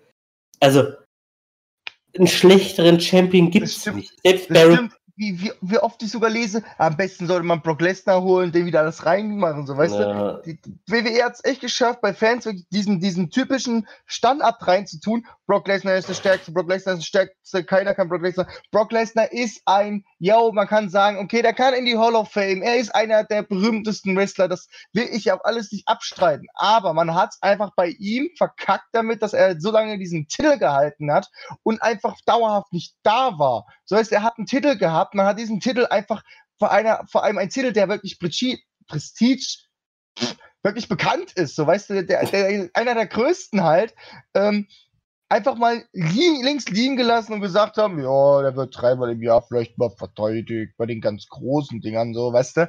Das ist doch behindert, das ist bescheuert und ja. Dass das immer noch Leute bejubeln, ich krieg das auch nicht hin. Und auch wirklich auch beim Pay-Per-View dann, wo er das hochgehalten hat. Ich habe nicht gedacht, wie viele Leute das auf sich auf einmal feiern. Viele haben Seth Rollins gefallen. Auf einmal wird Seth Rollins vom, vom Brock Lesnar und auf einmal bejubeln alle Brock Lesnar. Ich, ich, ich habe es nicht verstanden. Vor allem, ich meine, es war schon die Minderheit, aber ich, ich habe mir ganz echt erwartet, dass, einfach, dass Brock Lesnar super ausgebuht wird. Ja, aber nicht aber mal das kam. Halt, stattdessen war es halt so ein paar Jubler. Es waren vielleicht, was ich, wenn es 100 waren oder so, aber die haben mir auch schon ausgereicht, die Sackgesichter. Ähm, aber zum größten Teil war es halt einfach gar keine Reaktion da, weißt du, wo ich mir gesagt habe, Alter, boot den doch wenigstens mal aus, Alter. Damit die WWE mal zu Gesicht bekommt, dass ihr den nicht mögt. Auch wenn, also ich meine, man sollte Brock Lesnar nicht ausbuhen, weil er Heal ist, sondern weil er einfach scheiße ist und schlecht für die WWE ist. Weißt? Deswegen soll man ihn ausbuhen. Ja. Ich frage mich, was Paul Heyman jetzt macht aus, aus Brock Lesnar. Ich meine, der hat jetzt Roll übernommen. Mal schauen, was da passiert. Vielleicht war auch Paul Heyman jetzt dran, hat gesagt, okay, wir machen es nicht beim SummerSlam, wir machen es davor und machen was anderes draus. Wir werden es jetzt sehen, wir müssen jetzt damit leben. Ist halt jetzt so, mal schauen, wie es wird. Aber wenn das soweit kommt, dass Universal Champion jetzt wieder nur äh, jedes halbes Jahr verteidigt wird von ihm, ähm, er wieder mega lange hält, ganz ehrlich, dann gönne ich, dann, dann möchte ich lieber auch für, für den 24-7-Titel lieber eine extra TV-Show haben. da habe ich dann viel mehr Spaß dran. Gut, ich würde sagen, wir machen jetzt erstmal eine Pause. Das wollte ich jetzt auch sagen. Und ja, kommen dann gleich zu einer etwas kürzeren Zusammenfassung von Raw und SmackDown. Dann genau. auch natürlich zu den News, äh, weil wir die Folge heute möglichst etwas kürzer halten möchten dann noch. Genau, Dankeschön, bis gleich. Tschüss. Neue Werbung, neues Glück.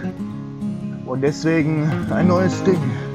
Meine Damen und Herren, www.millenniumtv.de Geht doch mal auf die Webseite drauf und ihr werdet immer wieder etwas Neues sehen.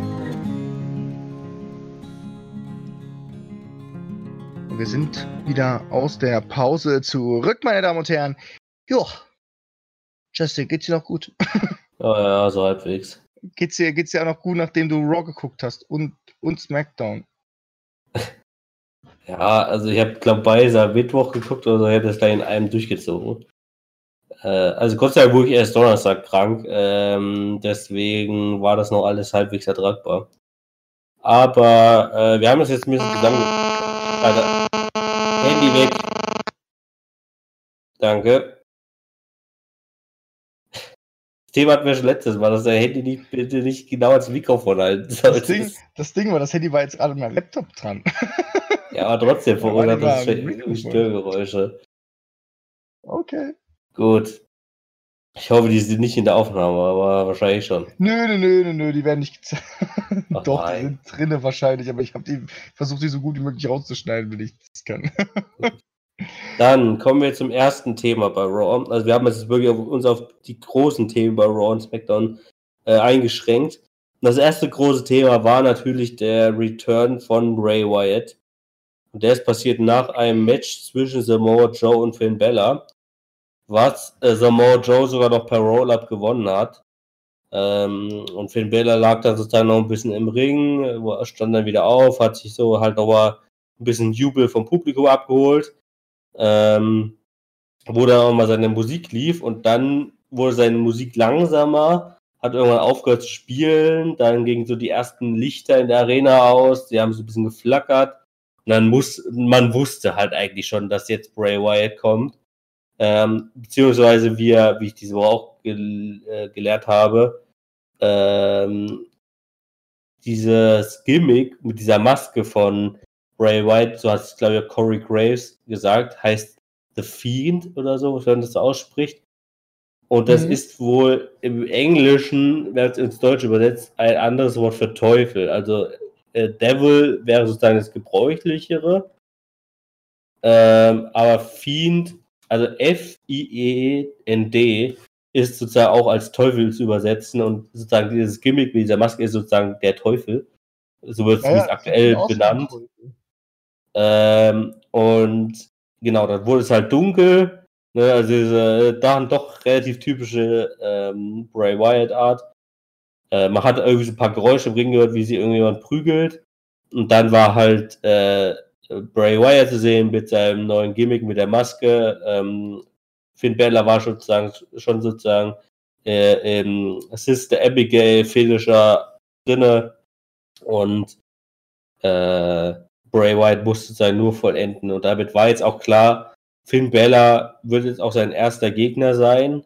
Ähm, ja, wie fandest du denn den Return, diese Aufmachung des Returns von Bray Wyatt? Äh, dadurch, dass ich Raw nicht wirklich geschaut habe, SmackDown, dann müssen wir das auch mal noch mal kurz hier festhalten. Aber ich habe mir natürlich die ganzen Videos angeguckt und vor allem, ich dachte mir schon, okay, Bray Wyatt kommt zurück, da habe ich mir natürlich das am meisten angeschaut. Ähm, ja. Also die Szene, die du halt erzählt hast, die habe ich genau auch so gesehen. Halt, gell? Also es ist jetzt nicht so, dass ich das jetzt äh, nicht mitbekommen habe. Ähm, ja, muss ich ganz ehrlich sagen, äh, Chapeau an, an, äh, aber wie der, der Return von, von Bray Wyatt fand ich jetzt gar nicht so scheiße. Also ich fand es ganz gut. So, weißt du, auf einmal ist er da, Sister Abigail, gut, ich habe gedacht, die haben an Finisher was geändert, aber anscheinend bleiben sie bei Sister Abigail. Okay, kann man machen. Aber ähm, noch nicht viel von ihm preisgegeben. Ich meinte, man hat ihn schon als Mythos da so ein bisschen etabliert und ich bleibe auch weiterhin. Er ist einer von diesen Mythos-Westlern, glaube ich, wird er jetzt werden, ähm, und dadurch, dass das jetzt der Teufel ist, jetzt macht das sogar nach der Bestätigung jetzt von dir auch so ein bisschen, macht das natürlich auch Sinn. Ich glaube, dass er jetzt, ähm, ich meine, Undertaker war der, war der Sensenmann, äh, Kane war der. Uh, ja. Was, was, war Kane immer? Ja, ja, also im Prinzip wurde der nicht auch, also wurde der nicht auch als Teufel ein bisschen angesehen. Ja, oder so zumindest so als. Aber als die Hölle. Ich glaube, der war die Hölle. Ja, ja, so als Helfer des Teufels oder so. Ne? So ein bisschen, ja. also. Ja.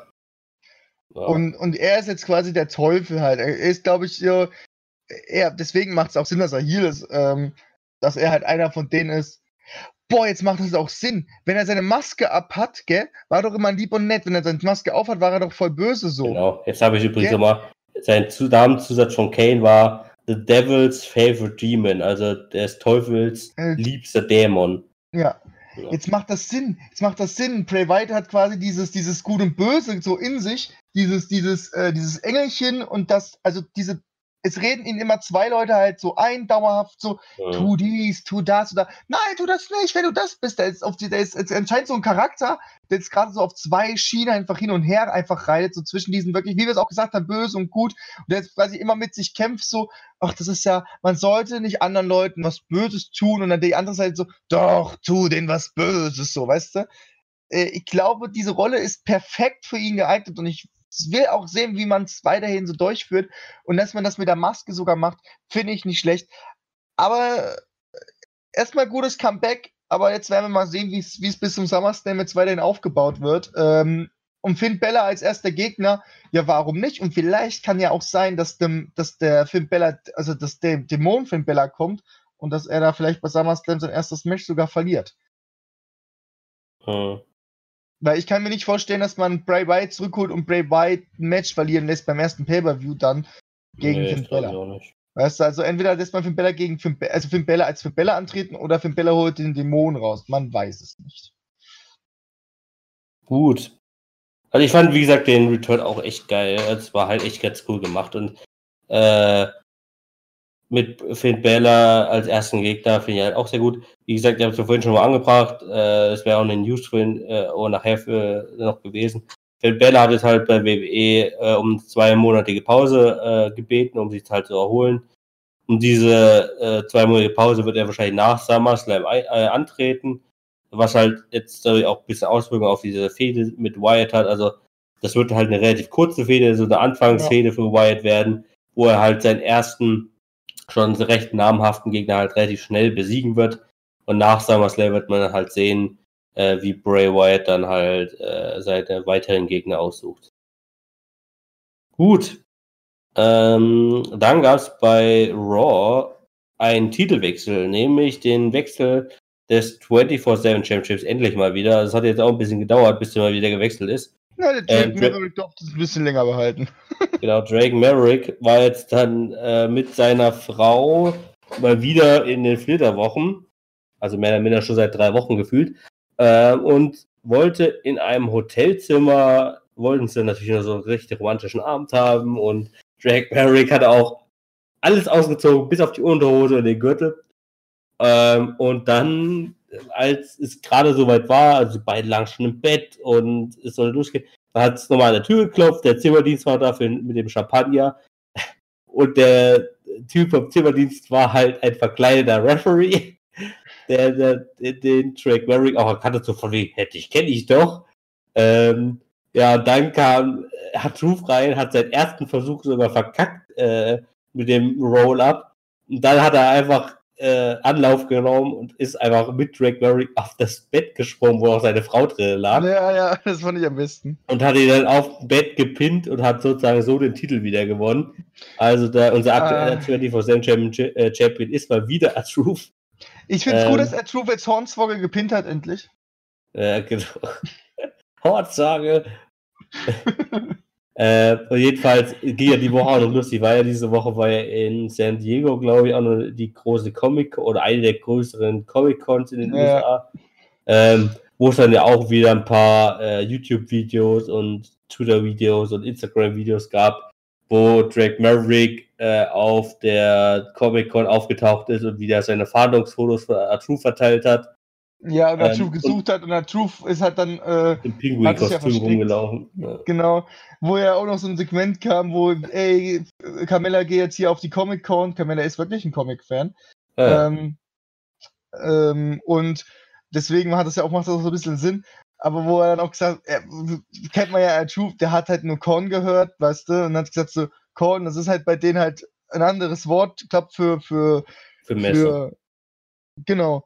Ähm, und da hat er gemeint, so dass er das nicht ist. Er hat seine Sozialstunden, er hat, er hat seine Pflicht abgeleistet in, leistet in seinen Arbeitsstunden oder seine Sozialstunden, oh, die er machen musste.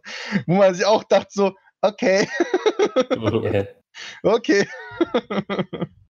ja, also, also ich muss sagen, also ich immer noch sehr viel Spaß an den 24-7-Titel. Und ich finde es auch gut, dass man nicht sagt, okay, wir, wir fauen den jetzt immer zu raus.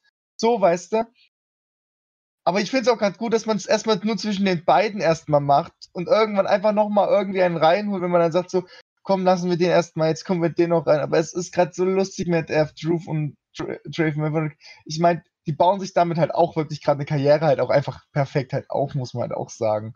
Und ich sehe auch gerade, dass ich sehe auch gerade, dass Drake Maverick mit 14 Tagen ja. den längsten einzelnen äh, äh, die, äh, die, längste einzelne Regentschaft hat sozusagen. Also die längste Regentschaft am Stück mit 14 Tagen. Vorher war es halt Truth mit 12 Tagen, aber kumuliert gesehen ist natürlich Truth mit sein, ich glaube aktuell ungefähr 45 Tagen immer noch sehr weit vorne. Ja, über einen Monat schon. Ja, aber der Drake Maverick, Drake, Drake, Drake Maverick hat natürlich jetzt auch noch länger gehalten. Ja, warum denn nicht? Wäre auch langweilig, glaube ich, wenn es gleich wieder so nur ein paar Tage wären, aber es wird sich jetzt doch ein bisschen länger ziehen. Es wird lustig. Genau. So. Mal sehen, wie es beim SummerSlam wird. Und dann gab es äh, bei Raw noch zwei größere Matches, die äh, ein paar Gegner, äh, ein paar zukünftige Gegner ausmachen sollten äh, für Raw, nämlich einmal ein Fatal Four-Way Elimination Match äh, zwischen Alexa Bliss, Carmella, Naomi und Natalia. Und die Siegerin aus diesem Match soll die neue Herausforderin für Becky Lynch's Raw Women's äh, Championship für SummerSlam sein. Und das Match lief wie folgt ab. Ähm, dass, äh, dass Alexa Bliss erst Carmella eliminiert hat, dann Natalia Naomi eliminiert hat und letztendlich dann Natalia sogar noch äh, durch Submission gegen Alexa Bliss gewinnen konnte wodurch es jetzt aktuell, nach aktuellem Stand zu einem Match Natalia gegen Becky Lynch bei SummerSlam kommt. Ähm, da muss ich ganz ehrlich sagen, ich finde die Entscheidung relativ schlecht, weil ähm, das hatten wir letztes Jahr, glaube ich, auch schon mal die Situation, da haben wir den Podcast noch nicht gemacht, aber wo ich dann auch schon den gleichen Gedanken hatte. Natalia ist für mich halt jemand, die ist halt schon so ewig dabei, ähm, ist halt eine der letzten verbliebenen Oldschool Frauen, sage ich jetzt mal noch. Also muss halt denken, so ähm, Natalia wäre noch ein Beispiel davon, Tamina, ähm, Nikki Bella war noch eins davon, bis sie jetzt halt äh, vor kurzem ihre Karriere bekannt geben musste. Und Alicia Fox will ich dazu zählen. Die gehören alle zu diesem alten Schlag von Frauen im Wrestling-Business, die halt jetzt schon so zehn Jahre dabei sind oder länger. Ähm, und sie wurden halt mittlerweile sehr, äh, sehr stark verdrängt von dieser neuen Generation von Frauen, die halt jetzt alle größtenteils auch durch NXT ge gekommen sind in den letzten sieben, acht Jahren. Ähm, und Natalia ist für mich so jemand, da muss ich ganz ehrlich sagen, verdient sie noch wirklich mal eine Titelchance? Verdient sie wirklich noch mal einen Titel? Meiner Meinung nach echt, echt gar nicht. Weil, also, bei so Natalia muss ich ganz ehrlich sagen, sollte sie vielleicht auch einmal mal darüber nachdenken, dass sie vielleicht auch ihre Karriere beendet. Hallo Mitja, der war gerade mal wieder weg. Ja, ich bin äh, aus Versehen auf einen anderen Channel gekommen. Achso. ähm, und das ist halt irgendwie so, verdient Natalia halt wirklich noch dieses Match. Ich, ich bin mal sehr gespannt, ob das, also was ich mir nach dem Match bei Raw, echt gesagt, wirklich gleich danach gedacht habe, ob dieses Match wirklich so zustande kommt. Ähm, weil ich kann mir halt ganz gut vorstellen, wir haben ja auch letzt, die letzten zwei Wochen darüber gesprochen, ob Sascha Banks jetzt noch zurückkommt in der kurzen Zeit bis SummerSlam. Ähm, und da kann ich mir vielleicht so ganz gut vorstellen, dass. Das war jetzt aber ein Match, das war jetzt aber ein Match gewesen, um rauszufinden, wer gegen Alex, äh, wer gegen Becky Lynch antritt, oder? Ja, ja, genau. Aber ich kann mir trotzdem ganz gut vorstellen, was ich sogar jetzt in dem Sinne hoffe, weil Natalia gegen Becky Lynch es kann kein gutes Match werden, weil Natalia mhm. einfach nicht mehr mithalten kann. Technisch gesehen mit den heutzutage Wrestlerinnen. Ähm, und ich kann mir vielleicht sogar echt ganz gut vorstellen, dass Natalia jetzt einfach nur so eine Art Lückenfüller war, bis jetzt Sascha Banks kommt und sie halt irgendwie aus diesem Match rausdrängt. Ähm, und es dann vielleicht zu einem Sascha Banks gegen Becky Lynch Match bei SummerSlam kommt. Äh, wobei natürlich Sascha Banks auch immer noch zu SmackDown wechseln kann mit Bailey, aber das. Das äh, hoffe ich ja auch mehr, aber da haben wir ja auch schon die Lösung bei SmackDown, ne? von daher. Hm. Ja, richtig. Aber ich, dann bin ich da mehr, also nach, gehen wir jetzt mal davon aus, jetzt ab dem Zeitpunkt, wo wir noch nicht wissen, was bei SmackDown passiert, ja, äh, ich hoffe, dass Sasha Banks bei SmackDown ist und jetzt gehen wir davon aus, dass SmackDown Live passiert ist, äh, gehe ich nach deiner Idee gerne mit. Gut. Aber es kann ja trotzdem noch sein, dass Sascha Banks trotzdem wieder zurückkommt und vielleicht gar nicht als Heal, sondern vielleicht als Face und hilft erstmal äh, Bailey mit, um dann wieder einen Heal zu bekommen. Beim SummerSlam wäre halt auch eine geile Variante. Hm. Ja gut. Ähm... Weil ich meine, es war ja auch gegen es. Na gut, das können wir nachher bei SmackDown sprechen, wenn es mir noch einfällt. So. Ja. Kommen wir zum war... letzten Thema und Match bei Raw. Und zwar war ein großes angekündigtes All-Star Battle Royal äh, mit zehn Leuten, nicht Big E, Sami Zayn, Seth Rollins, Bobby Lashley, Rey Mysterio, Baron Corbin, Roman Reigns, Cesaro, Randy Orton und Braun Strowman. Ähm, also von beiden Brands, sowohl von Raw als auch SmackDown. Und der Sieger, also es wurde auch durch Paul Heyman angekündigt, gleich am Anfang der Show. Ähm, und der Sieger dieses Ma äh, Battle Royals äh, soll halt der Gegner für Brock Lesnar beim SummerSlam sein.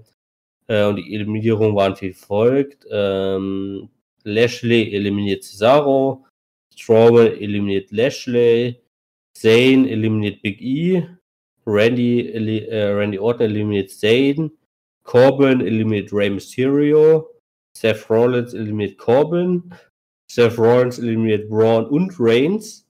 Und letztendlich hat Seth dann auch noch Randy Orton eliminiert. Also die letzten beiden waren Seth Rollins und Randy Orton. Und da muss ich ganz ehrlich sagen, ich muss ich auch ganz persönlich sagen, ich war, also gerade in den letzten Jahren war, war ich jetzt auch nicht so der größte Befürworter für Randy Orton. Äh, aber ich, da, zu dem Zeitpunkt muss ich ganz ehrlich sagen, so, eine, so ein SummerSlam-Match, wo man eh nicht unbedingt davon ausgehen kann, dass Brock Lesnar den Titel sofort wieder verliert. So ein Match zwischen Brock Lesnar und Randy Orton wäre irgendwie gar nicht so ungeil gewesen. Ich hätte mich ich. auch gefreut, ganz ehrlich. Das hätte echt Spaß gemacht. Äh, und, aber Seth, nach der Pause. Ja, aber Seth Rollins hat halt somit äh, das Battle Royale gewonnen und äh, darf halt äh, Brock Lesnar jetzt beim SummerSlam noch mal herausfordern. Ich bin mal halt sehr gespannt, wie sie es jetzt machen. Also es besteht natürlich immer, es besteht natürlich die Wahrscheinlichkeit, dass, oder die Möglichkeit, dass Seth Rollins sich den Titel jetzt sofort wieder zurückholt bei SummerSlam. Ob das wahrscheinlich ist, keine Ahnung. Also wie wahrscheinlich das ist, also es kann halt einfach sein, auch dass es Brock Lesnar ganz easy gewinnt und er das Ding bis WrestleMania hält oder so. Oder bis zumindest ähm, äh, Royal Rumble oder so, weil ganz ehrlich, wenn er, äh, ich kann mir ganz gut vorstellen, wenn er den Titel jetzt verteidigen kann bei SummerSlam, dass das sogar seine letzte Titelverteidigung für das Jahr war. Vielleicht sogar beim Saudi-Arabien-Pay-View gegen irgendeinen Lushi-Gegner. Ähm, weil er da halt nochmal groß Geld bekommt und so weiter. Aber bei anderen Pay-Per-Views, ich meine, danach kommt, wie gesagt, der Clash of Champions, daran würde ich teilnehmen. Äh, Hell in the Cell glaube ich auch nicht. Danach kommt Saudi-Arabien, da könnte er vielleicht wieder dran teilnehmen, was halt Geld bringt. Ähm, danach kommt äh, Survivor Series, da ist ja eh keine Titelverteidigung, sondern halt Raw gegen SmackDown wahrscheinlich. Und danach kommt ja im Dezember noch TLC und da wird er garantiert auch nicht dran teilnehmen. Ähm, und von daher ist jetzt so wahrscheinlich die letzte Chance, äh, dass Brock Lesnar dieses Jahr den Titel verliert. Doch jetzt bei SummerSlam. Ähm, ja. Also, wie gesagt, ich hoffe auf Steph Rollins, weil ich hoffe auf jeden Fall, dass Brock Lesnar den Titel wieder verliert. Ja. Auch wenn ich halt, also wie gesagt, Randy Orton, ich fände es halt irgendwie, das Ding ist, ich, ich frage mich gerade, was macht man mit Randy Orton? Ich meine, der wird jetzt auch gerade für Match für Match einfach mal eingesetzt, aber ich erwarte, ich will irgendwie wieder eine Storyline mit Randy Orton. Ja, Randy Orton ist ja die Sache bei SmackDown. Wir können jetzt gleich mal zu SmackDown wechseln. Bei SmackDown gab es ja ein äh, Six-Man-Tag-Team-Match zwischen den New Day und ähm, Elias, Samoa Joe und Randy Orton. Und in dem Match hat ja Randy Orton gegen Kofi Kingston äh, per Pitfall gewonnen. Also es kann halt ganz gut sein, es ist halt noch nicht offiziell angekündigt, was ich auch gut finde, weil solche schnellen Ankündigungen sind immer scheiße. Ähm, es kann halt gut sein, dass sich da vielleicht eine Realität zwischen Kofi Kingston und Randy Orton aufbaut. Und das finde ich exakt auch nicht so ungeil. Wie gesagt, ich, ich war nie ein großer Verfechter von Randy Orton. Äh, aber warum soll es nicht Randy Orton sein, der Kofi Kingston besiegt für den Titel? Ganz ehrlich, also Randy Orton, der hat jetzt schon lange keinen Titel mehr gehalten. Ähm, er ist halt so eine Art noch aktive Legende, ja. Also er ist auch nicht mehr der Jüngste. Ich weiß, ich weiß gerade gar nicht, wie alt ist denn Randy Orton eigentlich? Warte, ich guck mal nach, kannst weiterreden. Ähm, und jedenfalls, das ist halt, ich glaube, man hat ihn jetzt die, diese Woche, also bei Ron Spector, in beiden Shows halt so sehr. 39. Ah, okay. Ich hätte sogar schon Anfang 40 getippt. Ähm, aber der wurde jetzt halt bei beiden Shows so sehr gepusht. Also er war halt bei Raw in diesem Ten-Man Battle Royal einer der beiden letzten und hatte bei SmackDown auch nochmal so einen großen Auftritt und durfte dann sogar noch den WWE-Champion pinnen. Ähm, also ich glaube, da könnte sich dann jetzt die nächsten Woche oder jetzt in der nächsten SmackDown-Ausgabe noch ein bisschen was ankündigen. Da bin ich mal sehr gespannt Orton, drauf.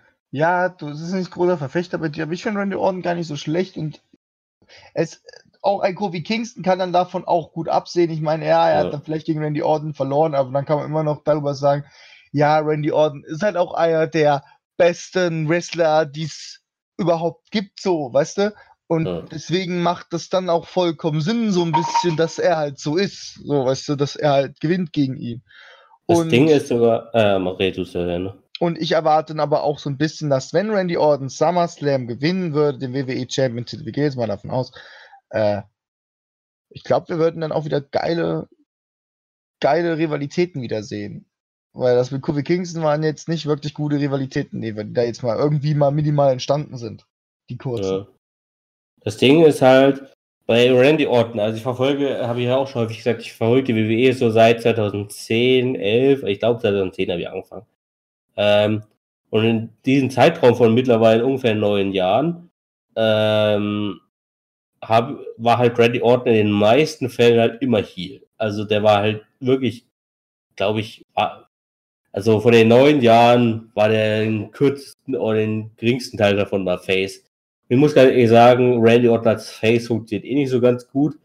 Äh, und Randy Orton damals als Heel, gerade auch in der Sache mit Authority und so weiter und als äh, Teil von Evolution nochmal und so weiter, der hat der mir nie gut gefallen, weil Randy Orton als damaliger Heel mit viel Storyline-Anteil fand ich hier nie geil. Aber seitdem Randy Orton jetzt seit zwei, drei Jahren kürzer getreten ist, ja. und so eine Art Zwischending zwischen Heel und Face spielt und nur sporadisch auftritt und so weiter, finde ich den echt geil.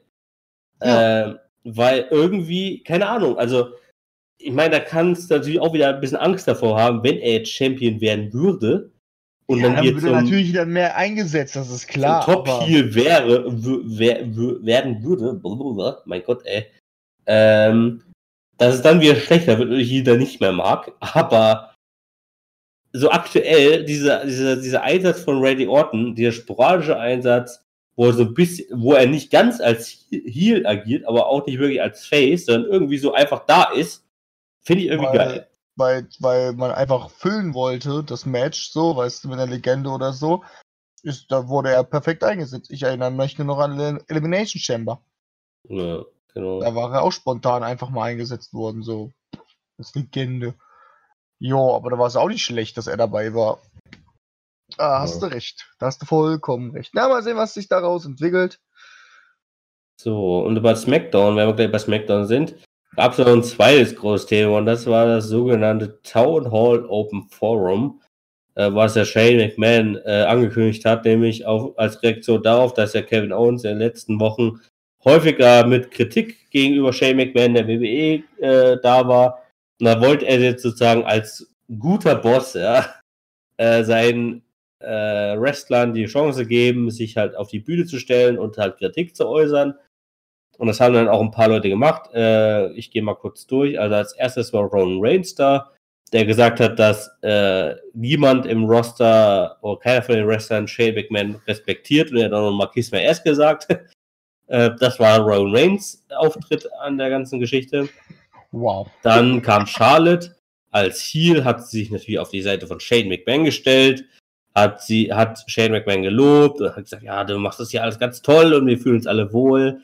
Äh, dann kam Liv Morgan, die wir schon seit Monaten nicht mehr gesehen haben, gefühlt, die sich ja durch den Brand Split ja auch von ähm, Sarah Logan und äh, Sonny Deville, glaube ich, oder?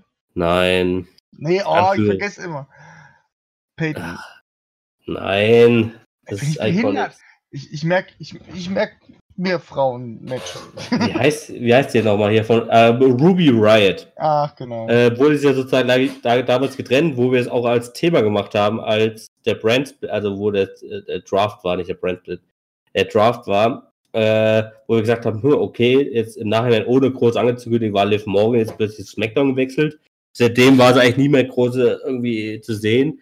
Und jetzt war sie dann mal wieder zu sehen, indem, ich, indem sie sich gegen Charlotte gestellt hat und so ein bisschen gegen sie gestellt hat. Da gab es dann später auch noch ein Match, hat dann Charlotte auch dummerweise gewonnen. Mhm. Äh, aber egal. Man hat Liv Morgan immerhin mal wieder gesehen. War ja auch Bestandteil. Äh, in den letzten Wochen äh, hat Kevin Owens ja häufig auch Namen genannt. Zum Beispiel von Liv Morgan oder von ähm, Buddy Murphy oder ähnlichen, wo er gesagt hat, ja, diese großen Talente werden halt von der WWE die ganze Zeit ignoriert und nicht eingesetzt. Und genau diese, wo jetzt auch die, Namen gefallen sind, haben jetzt halt auch die Chance bekommen, jetzt halt hier mal ein bisschen zu reden. Nämlich als nächstes, wie auch schon gesagt, Buddy Murphy äh, hat dann gesagt, er bräuchte Kevin Owens nicht und er bräuchte halt nicht, dass Kevin Owens ihn erwähnt äh, und möchte gerne ein Match haben. Äh, hat aber jetzt keine großartige äh, keine großartige Herausforderung gestellt. Shane McMahon hat da, glaube ich, nur so gesagt, so von wegen, ja, finde ich gut, dass du jetzt hier äh, nochmal Farbe kennst und so, du kriegst irgendwann ein Match. Äh, der Show hat das nicht bekommen, vielleicht kriegt das jetzt bei der nächsten Show. Das, das glaubt du doch selber nicht. Dann äh, kam Apollo Crews als Fünfter, der hat dann Kevin Owens nochmal zugestimmt, äh, argumentatorisch. Und als Sechste kamen dann Andrade und Selina Vega, die sowohl Shane McMahon verteidigt haben, als auch eine Match-Herausforderung an Apollo Crews gestellt haben. Das Match gab es dann auch später am Abend, was äh, Apollo Crews sogar gewonnen hat per Roll-Up. Ähm, dann als siebtes kam ein Mike-Duell, wie ich sie aufgeschrieben habe, also ein Duell an dem Mikrofon zwischen Elias und The New Day. Ähm, besonders zwischen Elias und Xavier Woods und Big E. Da kam Kofi aber auch nochmal zur Sprache und hat äh, so ein paar Underdogs und die Faces verteidigt. Also gerade so die Leute, die halt in der Undercard, in der Midcard kämpfen und halt die ganzen Faces, die halt eher äh, Shane McMahon kritisieren. Ähm, als der Kofi sich dann halt auch so ein bisschen äh, in Rage geredet hat, sag ich mal, äh, hat dann Shane McMahon auch alle, Co äh, alle Mikrofon abstellen lassen mal wieder. Sorry. Ähm, und hat dann auch dieses gesamte Forum beendet äh, weil er dann halt einfach keine Lust mehr hatte, den ganzen Leuten zuzuhören. Ähm, als allerletztes hat sich dann Cesaro nochmal gemeldet. Der hat sich ja noch ein funktionierendes Mikrofon geschnappt, geschnappt äh, weil er natürlich Heel ist, war dann, hat Shane McMahon Cesaro auch noch reden lassen. Äh, und er hat dann nochmal eine Match-Herausforderung an Alistair Black gestellt. Ähm, das Match war auch das erste Match bei SmackDown, hat Alistair Black allerdings wieder gewonnen, bei Pinfall natürlich. Ähm, und als dann äh, Shane McMahon gesagt hat, ja, das finde ich gut, Cesaro, dass du hier, äh, dass du hier aktiv auf mich zukommst und eine Match-Herausforderung willst, finde ich gut, dein Match ist nächstes dran, bla bla. Und dann, als es fast schon zu Ende war, ist Kevin Owens mal wieder aufgetaucht aus, der, aus dem Publikum und hat natürlich Shane McMahon mal wieder ein Stunner verpasst. ähm, ich muss mir die dann, mal SmackDown anschauen. genau, und vor diesem ganzen Forum hat äh, Shane McMahon auch Kevin Owens mal wieder beurlaubt. Also Shane, äh, Kevin Owens ist dann sozusagen eigentlich beurlaubt, da wir in der Arena aufgetaucht. Und dann im gesamten Verlauf der Show gab es dann halt ähm, die Zusammensetzung des Main Events, nämlich Dolph Ziggler gegen Kevin Owens, also ein kleines Rematch von Extreme Rules. Ähm, hat dann auch ganz normal angefangen.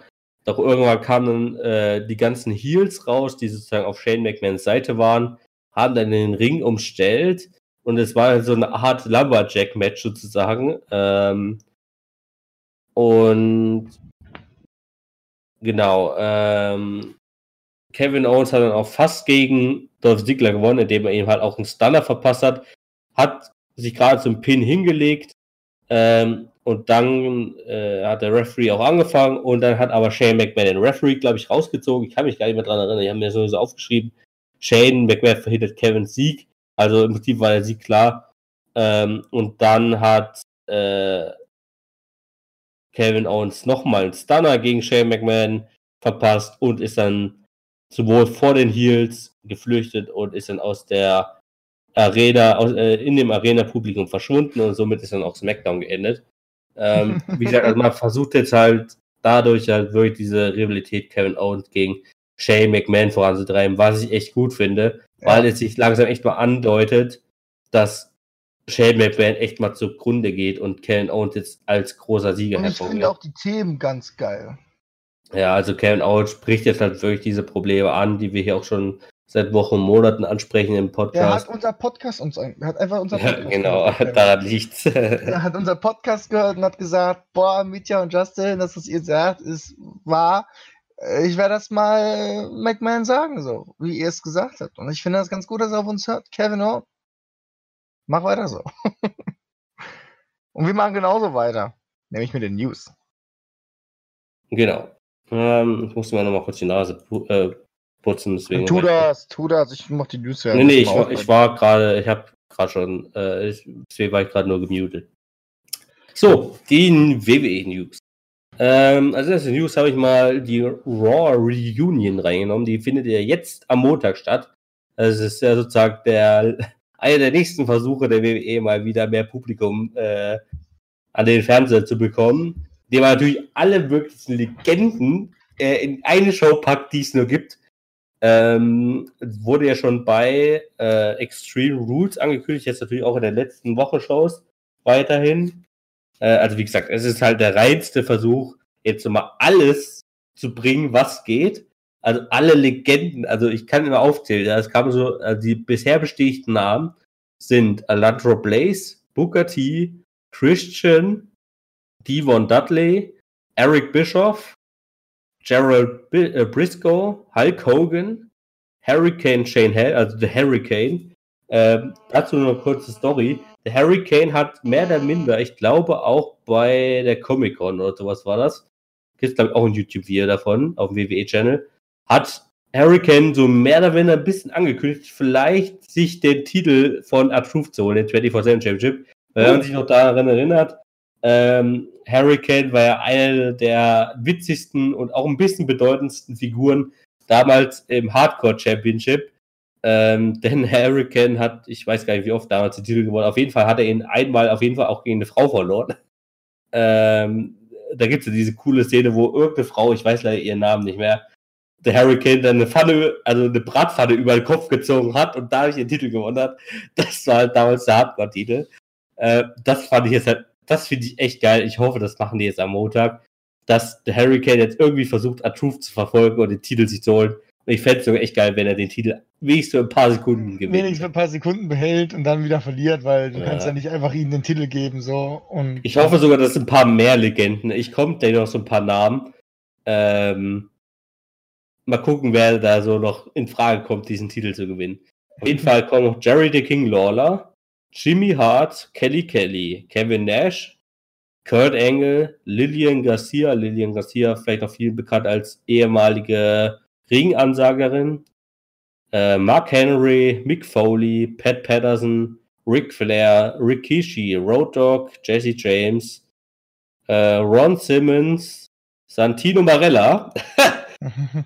Ein nächster Kandidat finde ich für den 24-7 Championship, das finde ich irgendwie auch nochmal geil äh, Scott Hall, X, äh, X-Pac, Sergeant Slaughter, Shawn Michaels, Sid Vicious, Stone Cold Steve Austin, The Million Dollar Man Ted, DiBi Ted DiBiase, The Boogeyman, wenn auch interessant werden, The Godfather, Triple H und dann noch einige Frauen wirklich nochmal hier, Alicia Fox, Melina, Candice, Le, äh, Candice Michelle, Eve Torres, Jillian Hall, Kathleen, und zu guter Letzt noch Jonathan Coachman, äh, der vielleicht sogar noch irgendwie in Erscheinung tritt. Also es sind halt echt viele. Und ich glaube, also ich kann mir ganz gut vorstellen, das sind jetzt die wirklich äh, bekannten Leute, die schon zugesagt haben. Ich glaube, Stand von von ein paar Tagen. Also es kann für, durchaus sein. Für, ich kann auch kurz sagen noch was zu Raw Reunion. Äh, Bret ja. Hart und Buddy Ray lehnten zum Beispiel die Einladung Genau, das habe ich auch schon gelesen, das habe ich jetzt hier nicht mit reingenommen. Also Buddy Ray ist sozusagen ja der Tag Team Partner von ähm, Devon Dudley, also einer von den Dudley Boys, ja, Barbara Ray Dudley ist das ja, Bully Ray. Äh, ja, der ist ja damals so ein bisschen, ich will jetzt nicht sagen, im Clinch mit der WWE außer, äh, auseinandergegangen, aber ich glaube, der arbeitet ja mittlerweile auch für ein paar andere äh, Promotions. Brad, warum Brad Hart Fox kommt vor allem. Ja, genau, Alicia Fox, das finde ich eine der lustigsten Ankündigungen. Weißt du, so Raw Review, alles so voller Legenden und dann kommt Alicia Fox angekündigt. Weißt du, wo ich mir denke, allem, Alter, ja, wenn du sie, vor allem, wenn du sie bei Google eingibst, ich wollte jetzt wissen, warum sie das ist, weißt du, aber wenn du sie bei Raw, wenn du sie eingibst, nur bei Google, gell, wird angezeigt, dass sie eigentlich Modeler, also dass sie mehr modelt als wrestelt. Ähm, ja, und sie ist erst ja. 33 Jahre alt. Also, kann, kann, also ich würde die jetzt nicht wirklich als Art Legende da noch nicht wirklich bezeichnen. Die ist eigentlich ja. noch einer von den übelst jungen Menschen da noch. Naja, gut. Äh, ja. Weiter geht's. Also wie gesagt, also, um uns abzuschließen, es, es, könnte halt durchaus sein, dass dann auch jetzt in, äh, dass wir jetzt bei Raw noch ein paar andere sehen, aber irgendwie freue ich mich auch drauf. Es erinnert so ein bisschen halt damals an die Zeit, auch wo ich Wrestling angefangen habe zu gucken, Anfang der 2010er Jahre, wo es halt diese Blast from the Past, oder gab es noch einen anderen Ausdruck für diese Shows, wo es halt einzelne Raw- und Smackdown-Ausgaben im Jahr gab, wo halt einfach Legenden aufgetaucht sind. Ja, Blast from the Past heißt ja so, so viel wie, ja, das, die, die es war ja einfach die Legenden-Shows von damals. Ähm, und das fand ich halt irgendwie geil und darauf freue ich mich jetzt auch schon ein bisschen. So, ja. dann nächste News. Cedric Alexander war zunächst nicht als äh, Roman Reigns Tag Team Partner in der letzten Woche geplant, sondern es war ein Indie-Wrestler geplant, der sozusagen als dieser Hausmeister auftritt. Und man hat sich halt für Cedric Alexander entschieden, um ihm da vielleicht ein bisschen in den Push zu geben. Dann wurde Jeff Hardy diese Woche wegen Trunkenheit in der Öffentlichkeit verhaftet, durfte auch in der Ausnichterungszelle bleiben und äh, musste dann eine so Kaution bezahlen äh, muss sich aber vor keiner ähm, ja, Verhandlung oder irgendwas fürchten. Aber das Problem ist natürlich, ähm, dass bei Jeff Hardy in den letzten Jahren sowas häufiger vorgekommen ist. Äh, er hat ja auch eine große Drogenvergangenheit und deswegen, ja, es war halt irgendwie so ein bisschen traurige News diese Woche. Ja. Dann war Eric Bischoff, der ja eigentlich diese Woche bei SmackDown anfangen sollte, äh, sozusagen ähnlich wie Paul Heyman bei Raw zu arbeiten, als im Teil des Creative Teams, ähm, war diese Woche Backstage, äh, war diese Woche immer noch nicht bei SmackDown, was Backstage halt auch mittlerweile schon zu größeren negativen Stimmungen sorgte. Und das äh, wurde diese Woche auch so ein bisschen in den Raum gestellt, ob er überhaupt Teil des Creative Teams werden soll, so wie Paul Heyman bei Raw, oder ob er halt eher als Schnittstelle zwischen der WWE und Fox äh, agieren soll, da er SmackDown ab Oktober zu Fox wechselt. Das habe ich nicht so verstanden. Warum sollte er Bischof als Schnittstelle zwischen WWE und Fox Ja, damit er halt sozusagen jetzt nicht Vince McMahon das machen muss oder irgendein Idiot, sondern dass er sozusagen halt zwischen Fox und der WWE vermittelt. Also alles, was dann halt die zu, zukünftigen Sachen betrifft. Ja, also Fox ah, mischt also sich ja Er ist quasi der, der, der ja, der, der Verhandlungspartner sozusagen. Ja, der, also, der, der, getreten wird quasi. wahrscheinlich. Ja, also es kann natürlich sein, dass er auch Teil des Kreativteams wird. Also er wird jetzt halt bei der Raw Reunion auch auftauchen, habe ich ja gerade vorgelesen. Also es kann natürlich auch sein, dass er jetzt ab SmackDown Dienstag dann auch wirklich auch in den Job eintritt, aber bisher gab es da halt sozusagen noch keine Bestätigung dafür. So, dann hat Braun Strowman diese Woche einen neuen Vierjahresvertrag unterschrieben. Ähm, Was mich auch ähm, wundert, warum er einen Vierjahresvertrag bekommt und alle anderen fünf Jahre. Vielleicht, weil er noch einen Vertrag laufen hatte. Also ich glaube, so. sein Vertrag wäre dieses Jahr nicht ausgelaufen. Es kann halt sein, dass er noch einen Einjahresvertrag hat und er hat ihn jetzt halt vorzeitig verlängert oder so. Dann okay. ähm, die Quoten von Raw stagnieren seit ein paar Wochen bei 2,3 Millionen. Stagnieren ist hier eher ein bisschen fehl am Platz, weil für die WWE ist es sogar ein ganz gutes Zeichen da man den Abwärtstrend zumindest bei Raw erstmal so ein bisschen beenden konnte, weil, wenn ich daran erinnern konnte, wir hatten jetzt auch schon in den letzten Monaten mal Ratings, die bei 1,9 Millionen lagen oder so, also schon unter dem 2 Millionen äh, Zuschauerschnitt. Äh, und da ist man jetzt mit 2,3 Millionen, die man jetzt seit ein, zwei Wochen hält, äh, schon ganz gut dabei. Dann wurde Shawn Michaels, der wie gesagt auch bei Raw auftaucht, diese Woche bei der SmackDown-Ausgabe also bei der kommenden SmackDown-Ausgabe, als Teil des Kombinatorenteams bestätigt. Also für diese eine Ausgabe. Aus welchen Kunden auch immer, das werden wir dann sehen. Dann plant die WWE am 27.07., also in einer Woche, äh, ein Art Streaming Special, nämlich Smackville in Nashville, Tennessee. Ähm, und das ist einfach eine Hausshow von SmackDown, aber auch mit Raw beteiligt, also eine Raw und SmackDown Hausshow, die einfach live übertragen wird. Ähm, was ich glaube, es ist einfach nur eine Reaktion auf AEW und deren Streaming Specials, dass jetzt einfach die WWE sagt, oh ja, gute Idee, das machen wir auch mal. So mhm. genauso auf, äh, das wirkt so auf mich so, weil die WWE hat das noch nie gemacht, dass eine Hausshow live übertragen wurde, irgendwie für das WWE. Ja, die Frage Network. ist aber, muss ich dafür jetzt auch wieder bezahlen oder wird es kostenlos sein? Weil es läuft im WWE Network, also wird es wahrscheinlich kostenpflichtig sein. Laut AEW, bei denen läuft das ja so ab, dass ihre Hausshows quasi, gell, ähm, was, einmal, was er ja einmal monatlich dann auch machen wollen, diese Streaming-Special-Zeit, gell, wollen ja free machen. Die Pay-Per-Views natürlich Pay-Per-View-mäßig, die wöchentliche Show ja, natürlich. Ja, aber das Free gilt, das hatten wir letztens auch schon geklärt, ja, glaube ich, ja nur für, für die USA. Ja, ist ja egal. Es geht ja, wenn es Ja, ich weiß, was du meinst. Wenn WWE wenigstens sagen würde, okay, für die USA auch kostenlos, weißt du, wäre es halt geil. Vielleicht mal auf Twitch.